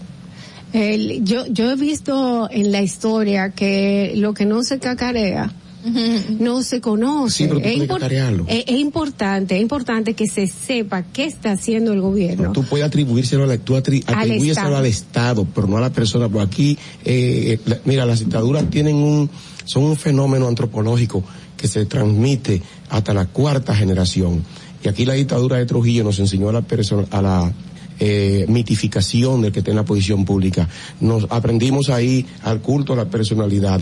Entonces, eh, eh, una democracia, un país que quiera avanzar bien, no puede eh, vivir en base al culto a la personalidad y endiosar a la persona. Hay, hay dos cosas que quisiera plantear en este, en este punto. Primero que eso es, es muy común, sobre todo en los municipios, que tú ves un alcalde que están así mismo arreglando un hoyo y un alcalde, esto lo está haciendo el alcalde fulano de tal, dos mil tanto, dos mil tanto, o sea, te pone la gestión y te identifica la gestión con la cara de, de la persona. Entonces, ¿qué es lo que te- se contempla ahí? Y también, otro aspecto es que, por ejemplo, en el tema, está- estamos hablando de los municipios, que quizás es muy fácil identificar esa irregularidad, pero en el caso, por ejemplo, de la presidencia, muchos anuncios de las presidencias y obviamente quien sale es el presidente. Uno entiende que la presidencia, presidencia, eso como que caería, como se caería de la mata, pero entonces también implicaría regularizar Claro, ese tipo de cosas. eso es lo principal. Recuérdense que Leonel Fernández nos hartó con él para adelante que vamos. Nos hartó a todos. Y usted veía la cara de Leonel en todo, en todo, en todo. Bueno, no, cada- no, no vamos muy lejos porque la cara de, de Luis Abinader la, la Sí, vemos, pero yo, la veo mucho. Sí, pero también, pero, pero lo estamos poniendo ahora ahora que ne- es necesario. Y ahí me dicen, pero Cedeño, ¿por qué ahora? Así mismo me decían los PLDistas a mí en el 2006 cuando yo introduje el proyecto de ley. ¿Y por qué ahora y no cuando Hipólito? Bueno, ahora que yo soy diputado, ahora fue que me llegó la idea. Ahora yo regresé al Congreso después de 12 años que fui di- diputado y cuatro años estuve fuera y yo tengo ese compromiso de ese proyecto de ley que lo inicié en el 2006 y yo me respeto un poco, no decir ahora no lo voy a presentar porque está Luis Abinader gobernando. Y a Luis Abinader le interesa también ese tema de controlar la propaganda y publicidad del Estado. Incluso, yo tenía el proyecto de ley dormido y yo lo relancé porque fue a Luis que yo escuché decir que vamos a someter también un proyecto para regular la propaganda del Estado. Pero, el Estado ahora es el que más está haciendo esto. Usted se mueve por una valla, encuentra a Abinader para acá. Encuentra la publicidad, Abinader está aquí. Por eso es y que, todo lo que por eso es que es pertinente mi proyecto. Pero, Tomando de la palabra a él. pero no es eliminar, ¿verdad? No es eliminar, sino regular, reducir la cantidad de El publicidad. proyecto se llama proyecto de ley que regula, Regula, la exacto. propaganda y publicidad del Estado. No es que va a sacar la propaganda, porque es que el gobierno, el Estado necesita propaganda y necesita publicidad. Cada vez, por ejemplo, la Feria del Libro, se va a hacer la Feria del Libro, la Feria del Libro debe anunciar el Ministerio de Cultura, no Miriam Germán. ¿Entiendes? Y cuando sea un éxito la Feria del Libro, el Ministerio de Cultura tuvo un éxito y puede dar una información, una noticia de que se celebró la Feria del Libro, pueden mandar un- enviar un comunicado, pero no crear ahora un anuncio que nos pasen el año entero hasta abril del año que viene diciendo del éxito que tuvo la Feria del Libro. Desde otro Eh, ministerio. Este año, este- porque también la propaganda huelga. Y así eso, porque eh, fíjate bien, la publicidad es una manera también de pagar favores políticos. Así. Sí, eso Una manera de, de pagar favores políticos. Claro. Entonces, cuando se hace más profusa, cuando se utiliza para exaltar el partido que está gobernando. Recuerden que el PLD, el PLD, todo lo que hacía lo pintaba de morado. Y le ponía la estrella, lo pintaba de amarillo o morado. Colores alegóricos a su partido. Los colores alegóricos a los partidos. En, este, en esta, eh, eh, eh, en esta ley, si se aprueba, el gobierno no podrá estar utilizando colores alegóricos. Ahora lo estamos pintando de azul y con blanco. Cuando para lo pintábamos de rojo, todos los anuncios. ¿Qué, qué, qué Pero mire, propone? pero to- exacto, todavía no me queda claro cómo sería esa regularización, cuáles serían los aspectos Bueno, más tú prohíbes que la imagen de la persona aparezca insertada, aún de manera subliminal, en las inserciones televisivas y también que el nombre de la persona no aparezca atribuyéndole a él la ejecución de ninguna obra. Porque es que yo no hago nada, si yo soy, yo presento leyes ahora porque soy diputado. Eso no va en contra de lo que ha establecido el Tribunal Constitucional, porque si bien, está bien, vamos a regularlo, pero ¿cómo tú limitarlo cuando es una persona, un funcionario que, ha, que ejerce una, un- una labor pública y que digamos es eh, parte o esencia de, de lo que hace? O sea, Sí. no va a chocar con lo que ya el Tribunal Constitucional puedes ha establecido en no prohibición. noticia y decir Eugenio Cedeño, eh, ministro de Industria y Comercio, compareció hoy a la inauguración de tal obra llevada a cabo por el Ministerio de Industria y Comercio en base al, presupuesto. Ya eso es de la una nota de prensa. Es anunciar, porque una cosa es publicitar lo que tú hiciste, publicitarlo en, en el marco de la racionalidad, que no se convierte en propaganda lo que es una ejecutoria, porque la- es que la propaganda adoctrina. La propaganda eh, eh, eh, tiene un efecto alienador, alienante. Entonces tú no puedes vivir alienando al pueblo con los propios recursos del pueblo para o llevarlo al punto que tú quieres que se convierta al final en un voto electoral. Y por ejemplo, ¿cómo se va? Un ejemplo, hay blogs. ¿Ustedes se dan cuenta por qué este proyecto no ha pasado? Sí, hay blogs que existen que tienen que tienen algunos periodistas que no se actualizan si acaso cada mes y sin embargo tú entras y tiene 50 mil anuncios de, de cualquier institución estatal. Estos blogs específicos que no están actualizados, que no hacen nada, ¿cómo se va a regular de que no reciban ni una parte de, de la publicidad que sí se va a poder dar la en ley, caso la de que esa ley? establece, porque fíjate, tiene parte de principios generales. Como tú proscribas que en una publicación de una institución del Estado aparezca la imagen personal de la persona atribuyéndose a esa persona, a ese titular, la ejecutoriedad de la obra, ya eso va a desaparecer. Ya va a desaparecer. Porque no es lo mismo tú decir, el Ministerio de Obras Públicas va a construir un hospital aquí y te va a un cartel con fondo gris y letras negras o letras blancas y con el escudo de la nación y los símbolos del, del ministerio anunciando la obra que se va a construir, poniendo el presupuesto, qué ingeniero la va a ejecutar y en qué tiempo la va a ejecutar, ¿verdad? Y ya no tiene que aparecer la foto del ministro, ni la foto del presidente, ni, ni la mención de si el gobierno del presidente Luis Abinader va a ejecutar una obra aquí. ¿Quién le dijo a usted que es usted? Vamos, Es el va- Estado, vamos a recibir esta llamada, eh, diputado. Buenas, Distrito Informativo, ¿quién nos Muy buenos habla y días, desde José dónde? Jiménez desde la ciudad de Nueva York, chicas. Saludos, Buenos días. Señor diputado, em, eh, mi respeto para usted, usted ha sido muy controversial en algunos de sus planteamientos. Yo creo Un que en momento, José Jiménez. yo- Eh, ap- ahora pu- puede hacer su pregunta. Adelante. buenos días, señor diputado José Jiménez desde New York. Eh, usted siempre ha sido una persona que crea mucha noticia, pero en esta ocasión yo creo que debo felicitarlo por esa propuesta. Si, en- si entiendo bien, es que usted no quiere que con recursos del Estado se esté anunciando que, que este, este, esta persona es la que está proponiendo o está haciendo esta obra. Esa, esa parte la veo muy bien y lo felicito porque se puede poner que el gobierno dominicano está trabajando sin poner el nombre tal cual el gobierno dominicano, que es de todos y es con el dinero de todos nosotros. Entonces, lo otro también que le quiero preguntar, que usted creó una controversia, creo que fue la semana pasada, eh, con la eliminación del e-ticket. Yo no estoy de acuerdo con su planteamiento porque eso es un, sistema de modernización, de control de entradas y salidas de la persona. Lo que hay es hacer un sistema más fácil, porque es cierto que no todo el mundo lo sabe llenar. Yo mismo cuando viajo le, le ayudo a muchísimas personas. Eh, pero las personas hoy día saben utilizar WhatsApp, perdona que me extienda, saben utilizar eh, Facebook, Instagram. Entonces lo que hay que hacer es una aplicación que sea de fácil uso, donde las personas puedan tomarle la foto a su pasaporte y que esto sirva como, como entrada de ticket más otros detallitos. So, la eliminación yo creo que no es justo, sino es hacerla más fácil. Sí, mira. Porque la digitalización definitivamente es el futuro de todo. Gracias. Lo voy a escuchar por radio. Sí, te respondo. Mira, el tema, el tema del itique, que es otro tema que está pendiente.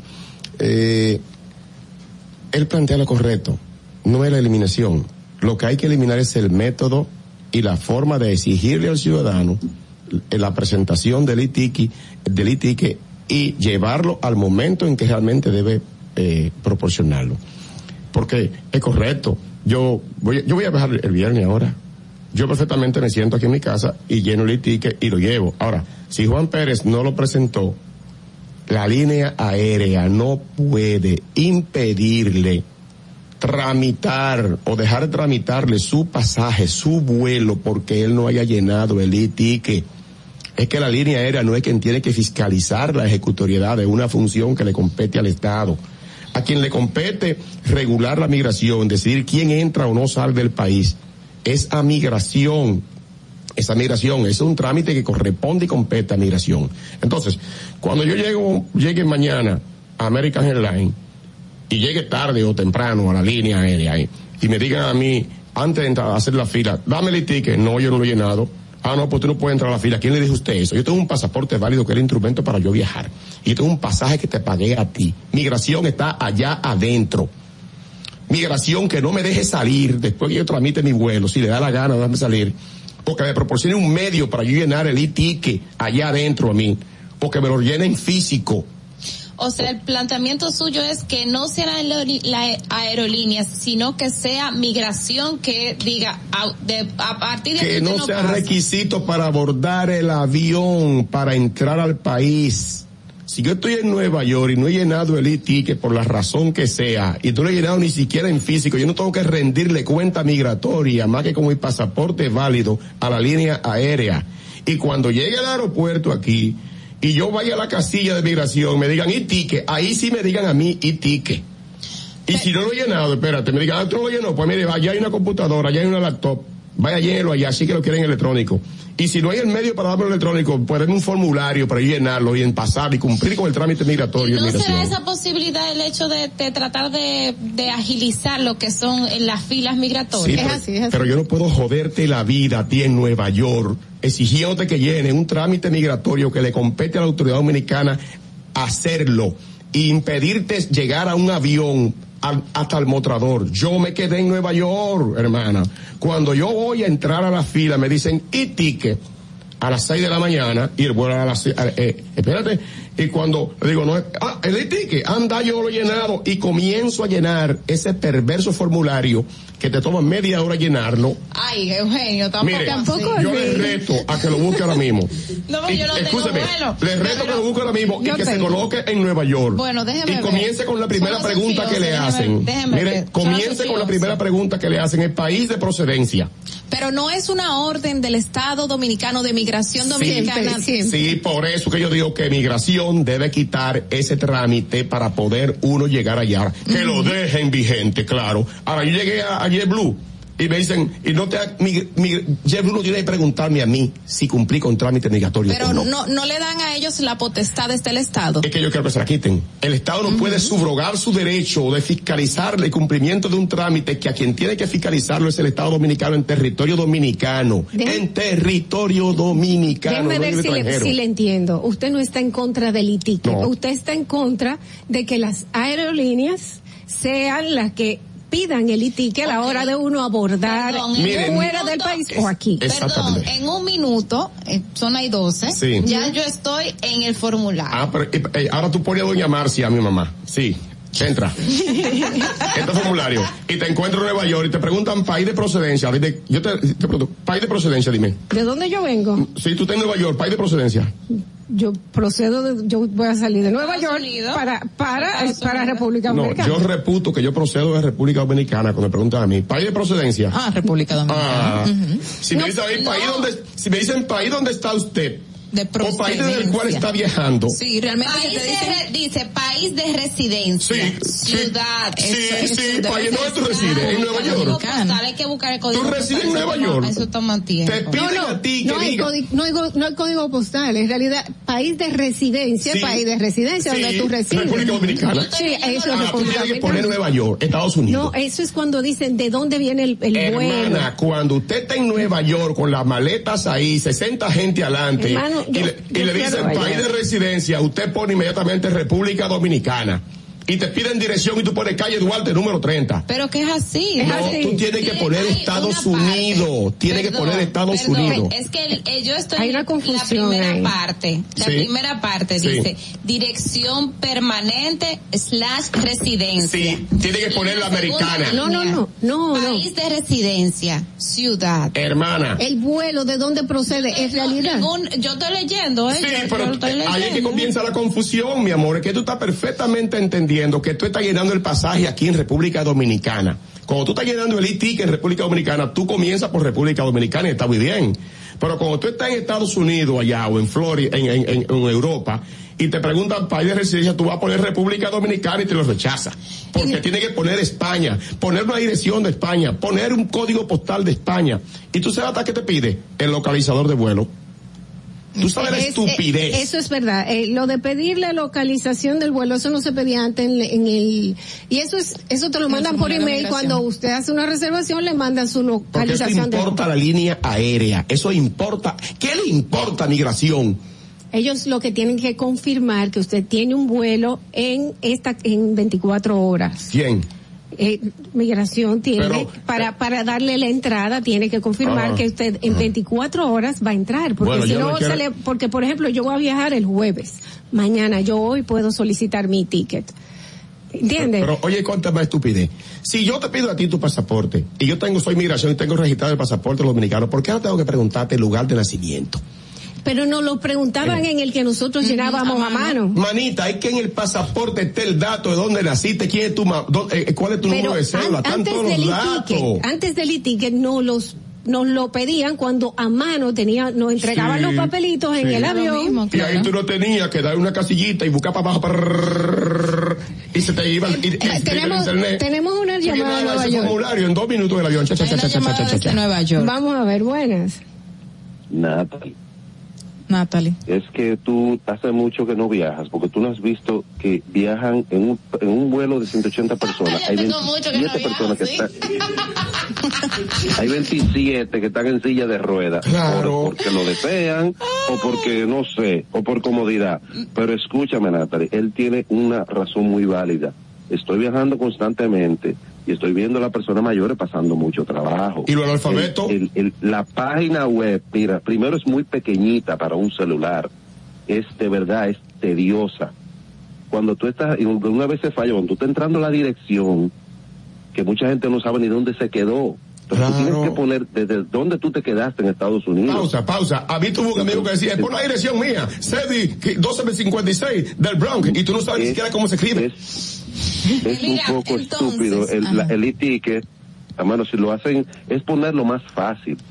¿Me entiendes? Hasta con una foto del pasaporte. yo- yo te compro que pero, lo pongan Pero lo que él dice oye, que la línea aérea no deben exigirlo para, para abordar, él, él estoy Ese de es el acuerdo con punto, que lo pongan más difícil si quieren. Que me hagan un examen de historia dominicana si quieren.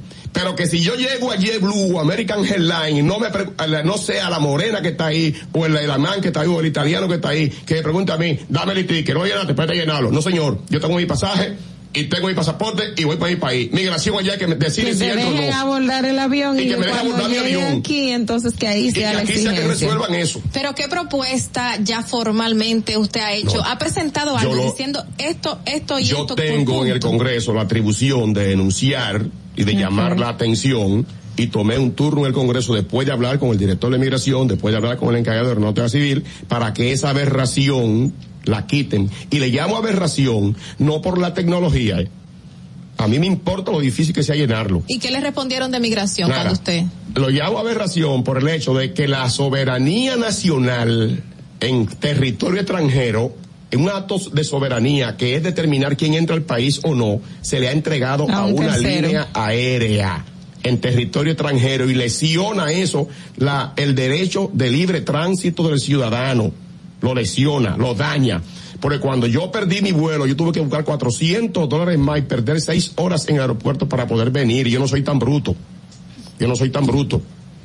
O sea que la situación ahí está. El punto que usted plantea es que el tema del e-ticket no lo regulen las líneas aéreas, sino la Dirección General de Migración, sea migración. en República Dominicana, en los aeropuertos dominicanos, Tanto que cuando aquí la como allá, tanto aquí como allá, porque es un negocio para las líneas aéreas entorpecerte llegar al avión, o sea, Bueno, a- ah. espérate, entorpecerte llegar a la casilla migratoria y luego tú tienes que comprar un pasaje. Mire, a mí me pasó, a- no que yo tenga tanto sin viajar, pero la última vez existía el e-ticket.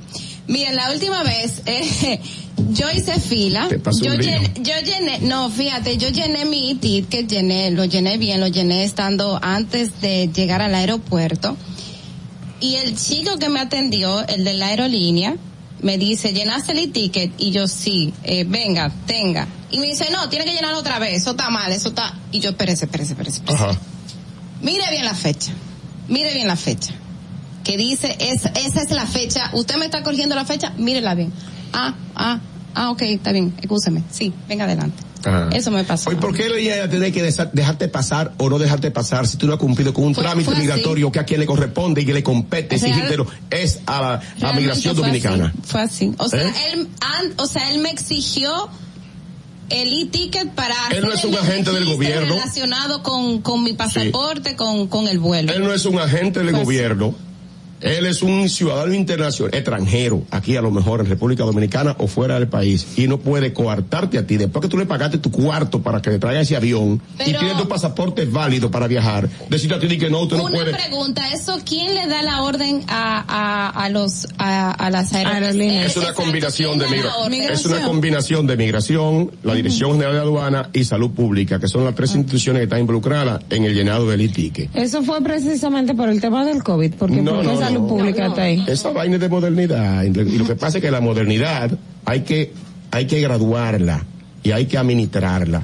Tú haces una autopista para circunvalar una ciudad o para llegar a una ciudad y tú no puedes cerrar los caminos alternos de llegar, porque el que no tiene cuarto para pagar el peaje tiene el derecho a transitar entonces por una calle secundaria y llegar al- a su punto sin que le cobren, porque el Estado cobra impuestos. Bueno, ¿Entiendes eh, el ejemplo? Eh, le, le ente- Ah. le entendemos. Eh, yo acabo de llenar mi e-ticket. Fue fácil para mí. No veo. ¿Cuánto te, cuánto te toma? No, tiempo? ya, ya terminé. Cinco minutos. Pero porque yo me sé mi número de pasaporte y porque tengo a mano, o sea, son dos cosas que la gente Sí. no se sabe, su número de pasaporte y eso, que es el, el número de la reserva Y del el ticket viaje. de vuelo está en inglés por lo general.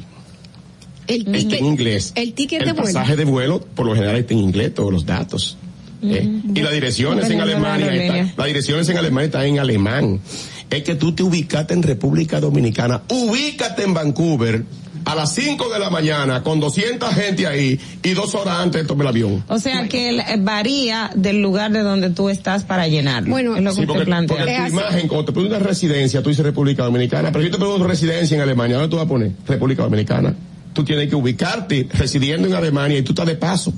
Bueno, eh, yo no he tenido ese problema cuando, porque cuando dicen residencia, ¿dónde usted reside? ¿Dónde usted reside? Ahora. ¿de dónde procede? Procedo de Alemania, vengo de aquí y voy para República Dominicana. Hay confusiones, hay que, hay que, yo creo que educar bastante bien, como dice el diputado, pues gradualmente irle enseñando al dominicano cómo entrar en la modernidad y en la automatización. Entiendo que nunca- también le, to- le toma un tiempo a migración para recibir el e-ticket para que cuando usted llegue ya esté dentro del sistema. Bueno, Lamentablemente no dejarlo en tenemos, manos de la línea aérea, que la li- ahí está el tema. ahí está el tema. Ponlo lo difícil que tú quieras o lo fácil que tú quieras, pero que no sea la línea aérea que te impida a ti subir al avión o pasar al área de migración en República Dominicana si lo hay dado el ticket. Bien, vamos, eh, señores, a agradecerle al diputado Eugenio Cedeño, diputado por la Romana, eh, perteneciente al PRM, por venir a aclarar todo esto. Aquí en Distrito Informativo debemos de ir a una pausa y regresar inmediatamente con ustedes. No se vayan, que tenemos otros invitados. Atentos, no te muevas de ahí. El breve más contenido en tu distrito informativo. El turismo no estaba entrando aquí a Samaná. Era muy mínimo. La pandemia y la situación del peaje fueron dos cosas difíciles. El peaje sombra, le han quitado los precios, está entrando más turismo aquí a Samaná, más personalidades, no solamente yo, sino todo Samaná, todas las comunidades como las galeras, la terrena, todo el sector turístico, estamos dando gracias a Dios. Estamos muy satisfechos, orgullosos. Aquí hubo un cambio, yo diría 100%. Nuestro señor presidente, que Dios lo bendiga mucho, nos ha facilitado muchas cosas aquí. Ahora no, ahora gracias a Dios todo el mundo aquí en Samaná. Estamos felices en la vida. Gobierno de la República Dominicana. Síguenos en nuestra cuenta de Instagram para mantenerte informado de todo lo que sucede en el programa. Arroba Distrito Informativo. Glen Beauty Salón con su Nails Bar Spa y Estética. Somos un centro equipado con las mejores tecnologías de belleza y un personal capacitado listo para que tengas una experiencia glam. Contamos con las técnicas más avanzadas de uñas, spa y centro de estética. Somos especialistas en reparación e hidratación de cabello botox capilar. Glam tiene para ti todo lo que necesitas para consentirte. Visítanos en la prestigiosa zona de Bellavista. Llámanos y reserva tu cita al 809-333-5174 y al WhatsApp 849-255-5174. Tenemos un espacio para ti. Glam Beauty Salon, Nails Bar, Spa y Estética. Y, y aquí está el equipo del gusto, la bella Dolphy Peláez. Busquen un, un suape y busquen un recogedor porque me voy a regar. Lo acompaña ñonguito. Que usted se sacrifique tanto en su oficina hasta las 8 de la noche. El importado Harold Díaz. Lo mío es de hilo de Yedella. La más reciente adquisición, el actor más cotizado, más no el mejor pagado, Oscar Carrasquillo. Y el hombre que gana menos que su mujer tiene que se sienta negro en la cama en intimidad. La enérgica, la del gritico, Samantha Y Díaz. quiero que sepan que tengo dos semanas haciendo dieta y ¿saben lo que he perdido? ¿Qué perdí? Tiempo. 14 días de felicidad. Nuestra chama importada, Katherine Amesti. Y Juan, el otro está malhumorado, señores. Usted le tira un beso por la ventana. Juan Carlos Pichardo. Señores, esto es el gusto de las 12. Sintonice a partir de las 12 del mediodía por La Roca 91.7. Si quieres más diversión, no busques, no hay más. Te acompañan de lunes a viernes, de 12 a 2 de la tarde por La Roca 91.7 FM. E- El gusto de las 12. Soy Yulisa de la Cruz, soy estilista en belleza. Yo decidí mudarme para acá, pero yo no tenía dinero. Me hablaron de Banca Solidaria Promipyme. Con el primer préstamo compré un sillón y empecé a comprar cositas para el salón. Con el último préstamo que me dieron, pagué todas las deudas que tenía de esos préstamos diarios y semanales. Le exhorto a todas las mujeres emprendedoras, estilistas, que vayan a Promipyme. El país va por buen camino porque el gobierno no ha abierto muchas puertas. Estoy mejor ahora, gracias a Dios. Y luego a Promipyme y al presidente de la República. Me siento agradecida. Gobierno de la República Dominicana. Si quieres participar en el programa, envíanos tu nota de voz o mensaje escrito al WhatsApp 862-320-0075. 862-320-0075. Distrito Informativo. ¿Viste qué rápido? Ya regresamos a tu Distrito Informativo. La hora estilar ha llegado. Por eso te traemos la entrevista del día en tu Distrito Informativo. 8 y 26 de la mañana, gracias, gracias por continuar con nosotros aquí en Distrito Informativo. Vamos a recibir a nuestro invitado Jesús Paniagua, él es secretario general de la Comisión Nacional Dominicana para la UNESCO. Y viene con un libro en mano y todo, y este libro es suyo. ¿Qué? Sí, de su, libro Memorias de una mula. Es importante, señores, que ustedes tengan, la oportunidad de, de leer esta joya. Muchísimas gracias por venir. Gracias a ustedes por invitarme. Buenos días. Para mí es un placer y un honor estar aquí con ustedes. Háblanos un poquito del libro. ¿Qué te motivó a hacerlo? Bueno, Memorias de una mula, resulta que por varias diosidencias, como yo le digo, eh, yo fui profesor voluntario del mone- modelo penitenciario Najayo Mujeres por cuatro meses. Eran clases muy básicas de español, eh, sujeto, predicado, verbo, adjetivo, porque la mayoría eran extranjeras. Entonces, cuando yo vi la inmensa inmensa diversidad eh, que hay de rusas, holandesas, eh, australianas, todas ahí, mujeres bellísimas, todas por, por el narcotráfico, por mula. Me llamó poderosamente la atención, porque si bien es cierto que conocemos mucho del tema y es un poquito usual eh, hablar de, de, de, mula, no fue hasta que yo estuve allí que vi realmente el impacto que tienen eh, esas vidas y ese mundo que hay detrás del escalafón más bajo, que son las mulas, son como los peones de, de batalla, ¿verdad? Entonces, eh, de que supe eso, ahí comenzó una, una historia. Mira, eh, qué bueno que lo mencionas, y Natalie decía mi cara, porque precisamente es un tema que es muy poco eh, debatido, pero que es una realidad.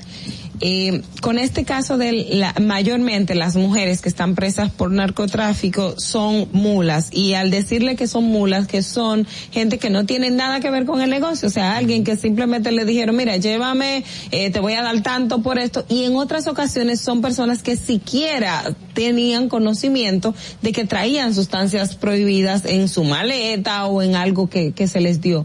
¿Qué historias, o sea, qué, cuáles son de esas historias que así tú puedes contarnos y que la gente probablemente no, no, no, no lo sabe hasta que, hasta que lo haya leído de esas mujeres mulas? Mira, hay un gran porcentaje, sorpresivamente, que, que lo hacen por amor, que lo hacen enamorada de una, de una persona y que esa persona busca la forma eh, de, de introducir a través de ella esas drogas. Uh -huh. Incluso es una práctica habitual que los muchachos se pongan a enamorar personas con eh, quizá algún tipo de vacío y eh, y por ahí comienza, sí, la convencen.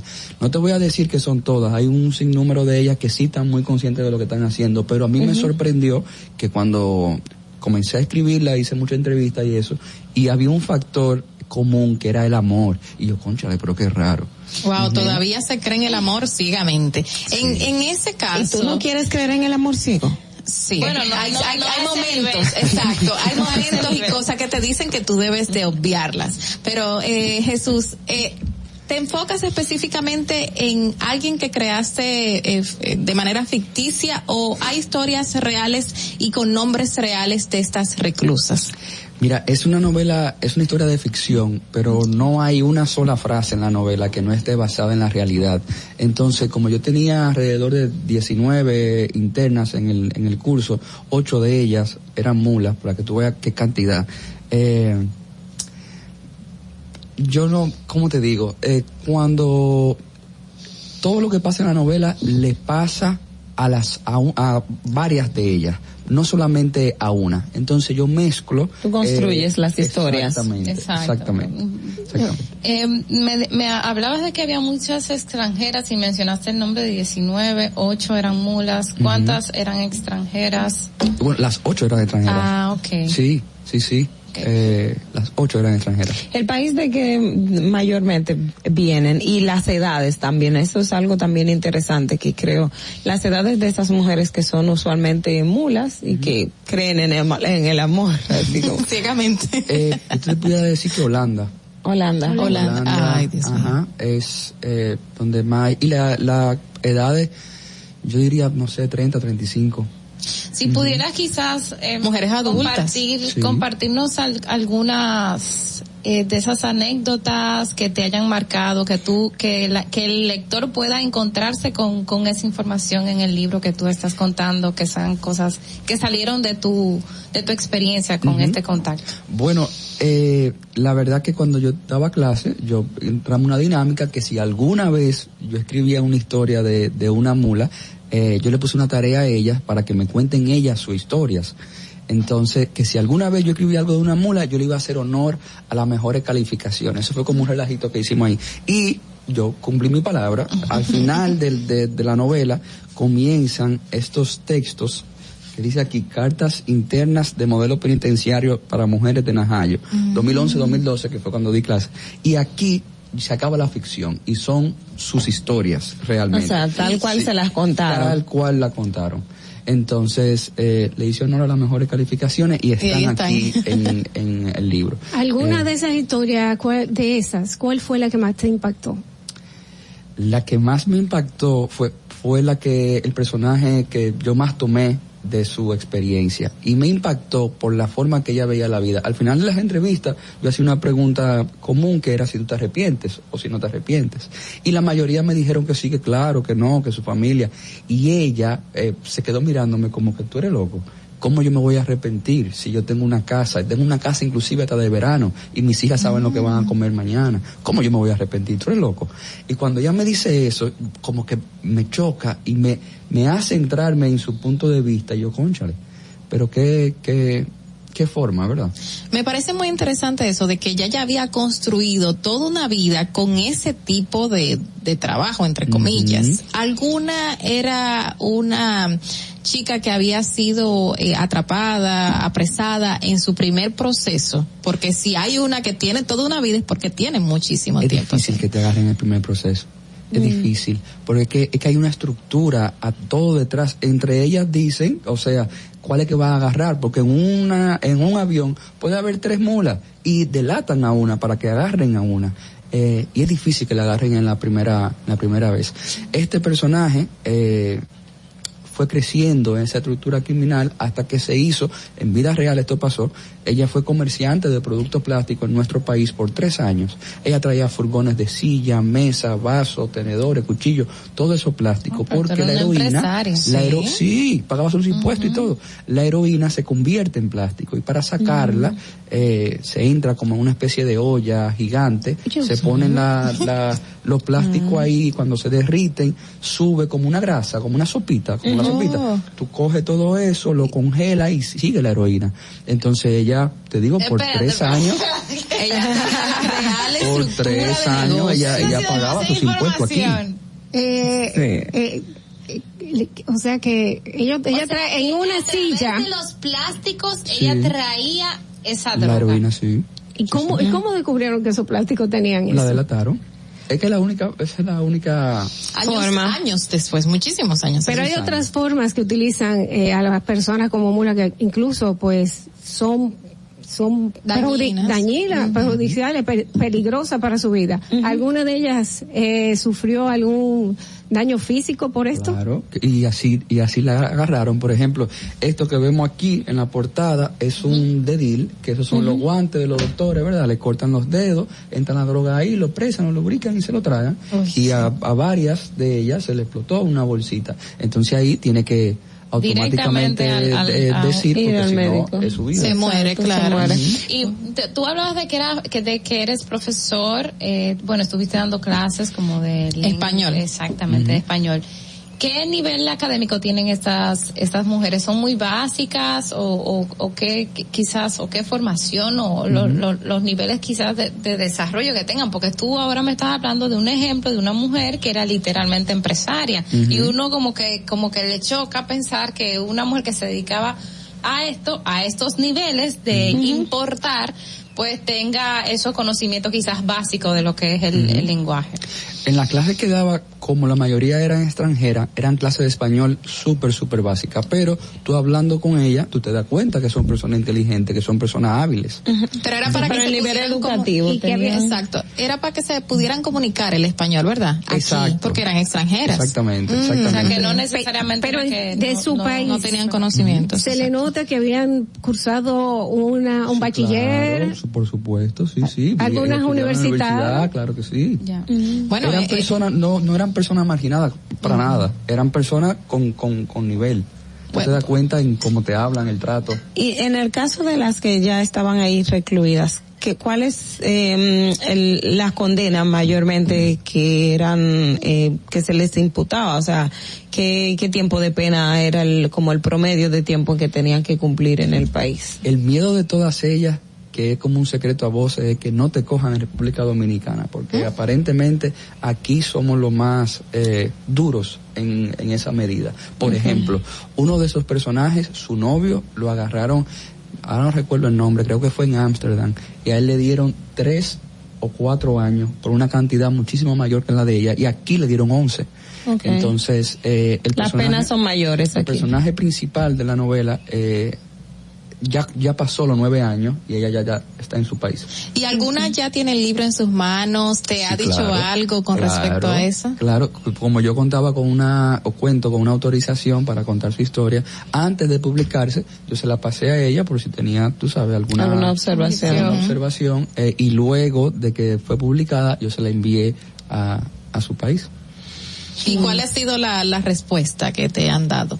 Le ha encantado, le ha encantado. La verdad que sí, que, que ella estuvo bien complacida. Ya.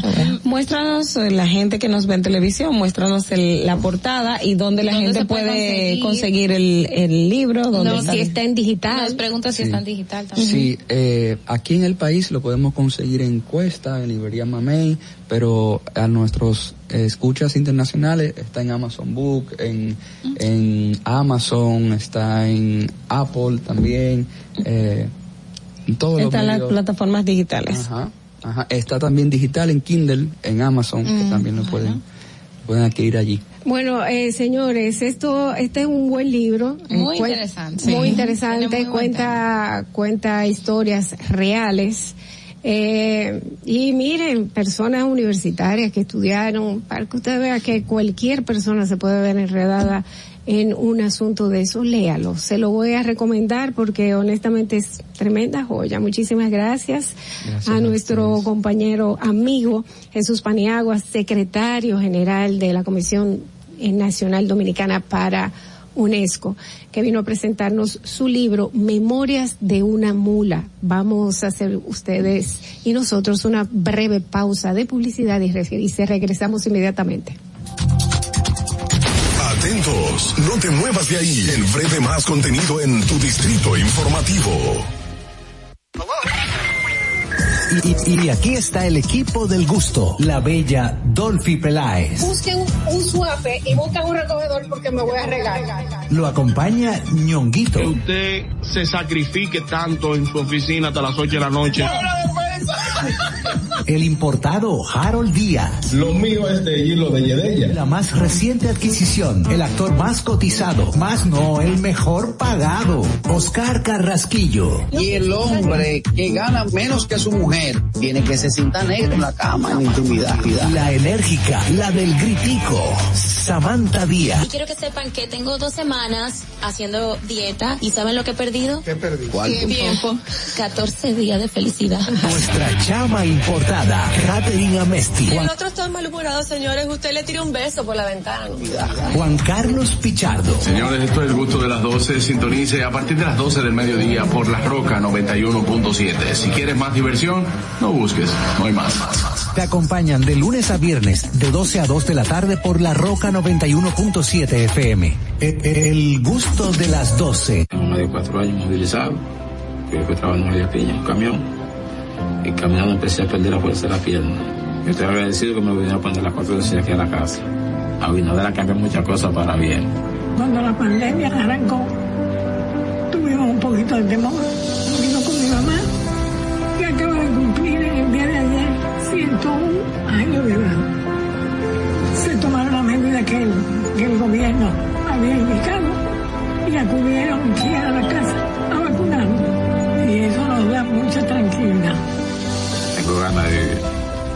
Tengo ganas de vivir. Tengo muchas ganas de vivir, por eso me estoy cuidando. Gobierno de la República Dominicana. Estamos en YouTube. Disfruta de nuestro contenido. Suscríbete, dale like y comenta. Distrito Informativo. Ahí mismito donde estás. O tal vez aquí, recostado bajo una mata de coco. O en la arena tomando el sol. O dentro del agua, no muy al fondo. O simplemente caminando por la orilla. Ahí mismo, abre tu nueva cuenta móvil BH de León. 100% digital y sin costo. La creas en minutos con cero pesos desde Móvil Banking Personal. Ábrela donde quieras. Solo necesitas tu celular. Banco BH de León. Estás disfrutando de Distrito Informativo.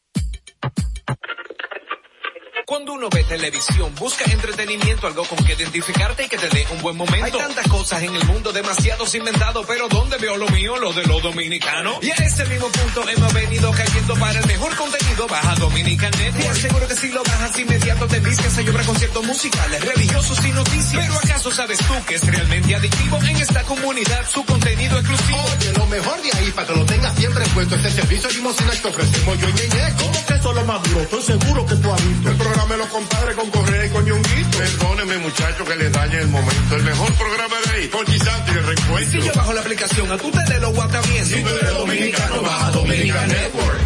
Solo con- por mi edad conseguía trabajo en casa de familia. Ahora yo, a través del curso que hice, auxiliar del cuidado y atención al adulto mayor, la técnica y los conocimientos que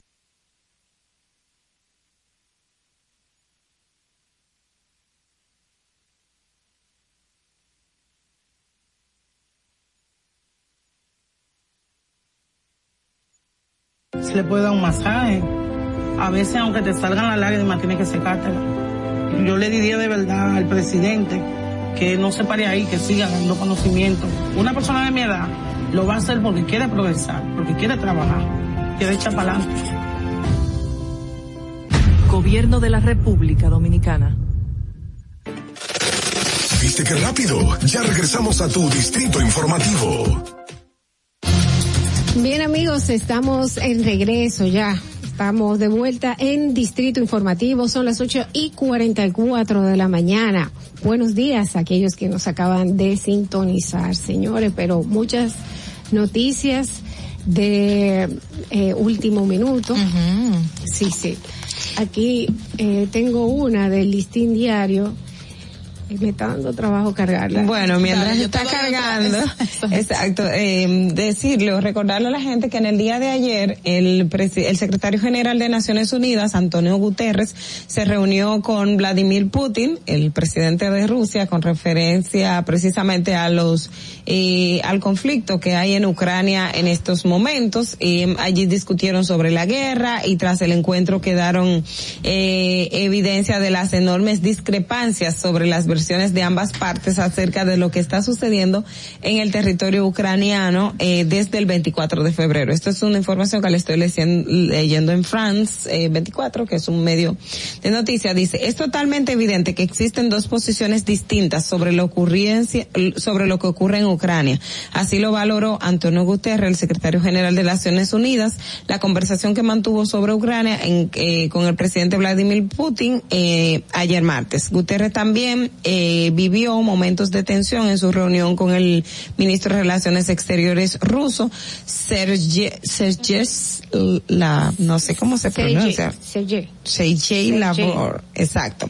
Eh, confirmó que Rusia trata el conflicto armado eh, en el país vecino como una ocupación militar especial. Sin embargo, según la ONU, la invasión a Ucrania es una violación a la integridad del territorio de un país que contradice los estados, los estatutos de Naciones Unidas y algo que decía Putin también con relación a este tema es que em, la situación en el territorio ucraniano, él dice, allí la situación es difícil y puede ser que incluso y puede ser incluso trágica. Eso es en referencia a lo que está ocurriendo con eh, el ejército ucraniano. Bueno, esta situación pica y se extiende. Y hablando de, de momentos, eh, de noticias del momento, según Noticias SIN se reporta desde tempranas horas de este miércoles un incendio en una zona franca de San Pedro de Macorís, de acuerdo a varios era. videos que andaban circulando en el WhatsApp y que llegaron obviamente a la redacción de dicho medio. Las llamas consumieron el almacén de pacas de ropa de, fab- de la fábrica de textiles y debido a la magnitud del evento, el cuerpo de bomberos, el Distrito Nacional, tuvo que dirigirse a esa demarcación para dar asistencia a los que ya se encontraban ahí. Eh, y andan circulando los videos donde se ve que hubo una buena afectación de la estructura física de la zona textil de infantes en dicho dicha zona franca, muy delicado. Hasta ahora no se han reportado heridos ni muertos, gracias a Dios. Esperamos, esperamos. También aquí hay otra información que trae el periódico El Caribe y eso es precisamente con relación al presidente de la Cámara de Cuentas, Anel Ramírez. ¿La tenías? Ah, sí, sí, okay. estuve leyendo. Ok, que él, él aseguró que el pleno de ese organismo ha, ha adoptado como norma no calentar auditorías que se hayan finalizado y que el grupo que pidió la Procuraduría General de la República, eh, del grupo que pidió la Procuraduría, quedan cinco pendientes de publicar y están en proceso en distintas etapas. La institución ha publicado seis auditorías que ya ustedes lo han visto. Dice, nosotros no calentamos trabajos finalizados. Si el trabajo cumplió con lo que se planificó con el debido proceso, hacemos las consideraciones, el Pleno lo ve y lo sacamos afirmó que a la hora de investigar las finanzas de las instituciones no toman en cuenta la fecha ni los nombres de los funcionarios que ocupan la función. Sí, y dice, auditamos periodos, no auditamos a funcionarios. Nosotros no vemos quién gestionó, en qué gobierno es en el que se está haciendo dicha auditoría. Hay auditorías que su corte es de fecha hasta otra fecha y hay auditorías que cortan en el 2021, o sea, que otras pueden venir del 2020 o más atrás. Y, y un señalamiento resaltando de que obviamente no solo se están haciendo del pasado, esto digo yo, no solo se está haciendo del pasado gobierno, sino también de periodos en que se encuentra el actual gobierno eh, en, del PRM. Bueno, mira, eh, eso viene, es uno de los grandes problemas que, o de las grandes situaciones que siempre ha enfrentado el tema de, de la Cámara de Cuentas, que primero hay que decir que las investigaciones que se dieron en torno a irregularidades internas sobre eh, cómo se manejaban en las auditorías, era como que bueno, la denuncia que se hizo, que finalmente, ¿qué pasó con esa investigación? Eso como ¿Cuál? que ha quedado... Tenía hasta nombre. Está, sí, está, está apoderado. De hecho, ya la, eh, la tenía la Suprema Corte de Justicia, pero como ya los eh, funcionarios no tienen jurisdicción privilegiada, entonces eso pasó a la, a la Fiscalía o al Distrito Nacional, mejor Ajá. dicho, a la jurisdicción del Distrito Nacional. Es una investigación en curso. El proceso no se ha vencido. O sea, ustedes saben que el Ministerio Público tiene hasta cuatro años para llevar ese proceso de investigación. No tiene la misma celeridad que los otros, pero sí eh, tengo entendido que se está trabajando. Bueno, es bueno recordar eso porque lo que eh, la información que se dio y por lo que se investigó es precisamente el hecho de que las auditorías estaban listas y había quien y habían funcionarios pues que intervenían, entonces esas auditorías luego eran cambiadas a favor del funcionario. Esa fue la denuncia que se hizo que de hecho es u- u- bueno, fue una denuncia bastante grande que se está investigando. Sí, no, y esperemos que después de que salgan todas estas investigaciones especiales o auditorías, realmente se le dé el curso necesario que amerita según las leyes y según la justicia dominicana, porque la Cámara de Cuentas hace una investigación, presenta toda la documentación y las evidencias, y ya entonces el curso se le debe dar desde otra instancia judicial. Y esperemos que cada una lleve lo correcto. Bueno, eh, señores, ustedes saben que Rusia ha disparado los precios del aceite de la cocina. Eh, ustedes quizás un aceite que se conseguía en 300 Mija, yo y me pico de asusto cada vez pesos. que voy al supermercado con los Se aceites. consigue Eso está ahora en 800 pesos. Vamos a ver, dicen que con, con esto de las importaciones, que se va a lograr bajarlo a por lo menos 500 pesos, que sigue siendo caro, pero esto, esto, eh, Yo cada vez que está- voy a la naquel de aceite yo me asusto. De verdad. Esto está amenazado porque la guerra ha interrumpido los cruciales envíos de grano a Ucrania y Rusia. Ucrania y Rusia, ellos tienen el 34, 33% de de todo el trigo, de granos que se que se utilizan para para hacer esto, pero lo que quiero decir con esto es que esto no va a terminar y se lo decía a Ol- a Ogla al principio, ya que Rusia advirtió que Ucrania está provocando la tercera guerra mundial. Eh, no dice, él dice que no subestimen su amenaza nuclear. Y Estados Unidos apoya a Ucrania para debilitar a Rusia.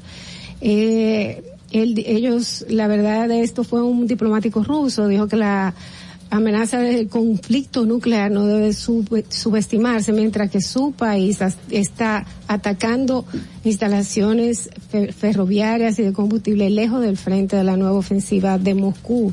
Pero ¿qué pasa? En el día de ayer también estaban sobrevolando eh, varias varias plantas nucleares y esto esto es de gran misiles rusos estaban eh, sobrevolando tres centrales nucleares en Ucrania. Yo no sé si ustedes han visto el desastre que pasó en Chernóbil.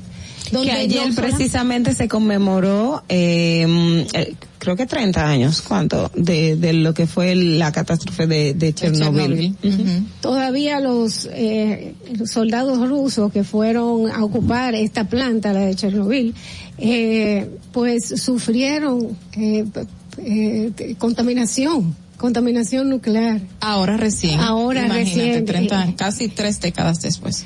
Tres décadas después. Y no tan mm. solo fue algo que afectó a Ucrania, sino que también afectó a varios países aledaños. En el ámbito local no quiero no quiero que nos despidamos sin información. Se recuerden que en el en, en Semana Santa se perdió un boceto de Iván Tobar en, en el uso de las casas reales. El, el, bueno, primero se dijo que se robó, luego se, se, se informó oficialmente que está extraviado, pues en ese extravío no ha aparecido todavía.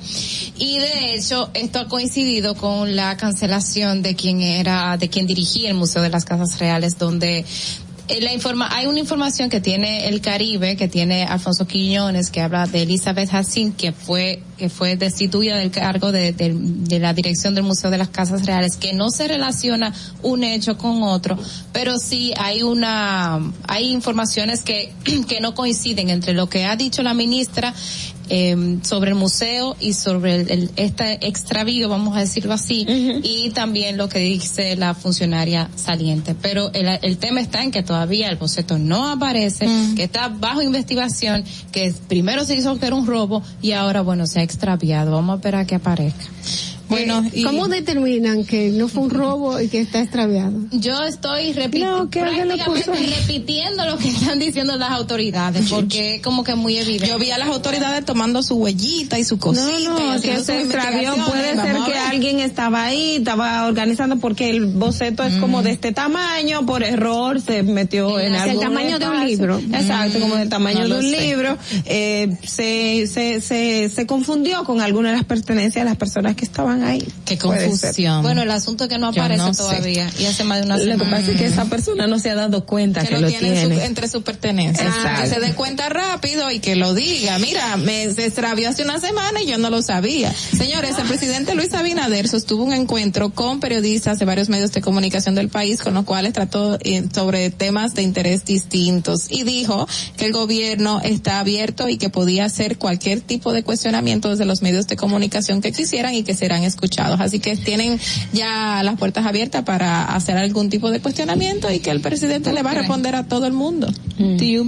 Bueno, vamos a ver, vamos a ver. Nosotros tenemos que despedir el programa porque wow, se fue el tiempo, 8 y 55 de la mañana. Muchísimas gracias por acompañarnos en Distrito Informativo, el nuevo orden de la radio. Recuerde seguirnos en YouTube y que usted tiene la oportunidad de ver el programa completo o por secciones como quiera en nuestro canal Distrito Informativo. Suscríbase, síganos, dele like y active las notificaciones. Gracias, gracias por estar con nosotros. Recuerden la cita mañana a las 7 en punto en Distrito Informativo. Chicas. Bye bye. Bye bye. RCTV HD, El Gusto Producciones, Dominican Networks y Vega TV, Canal 48 de Claro y 52 de Altiz, presentaron a Dolphy Peláez, Ogla Enesia Pérez, Carla Pimentel y Natalie Fasas en Distrito Informativo.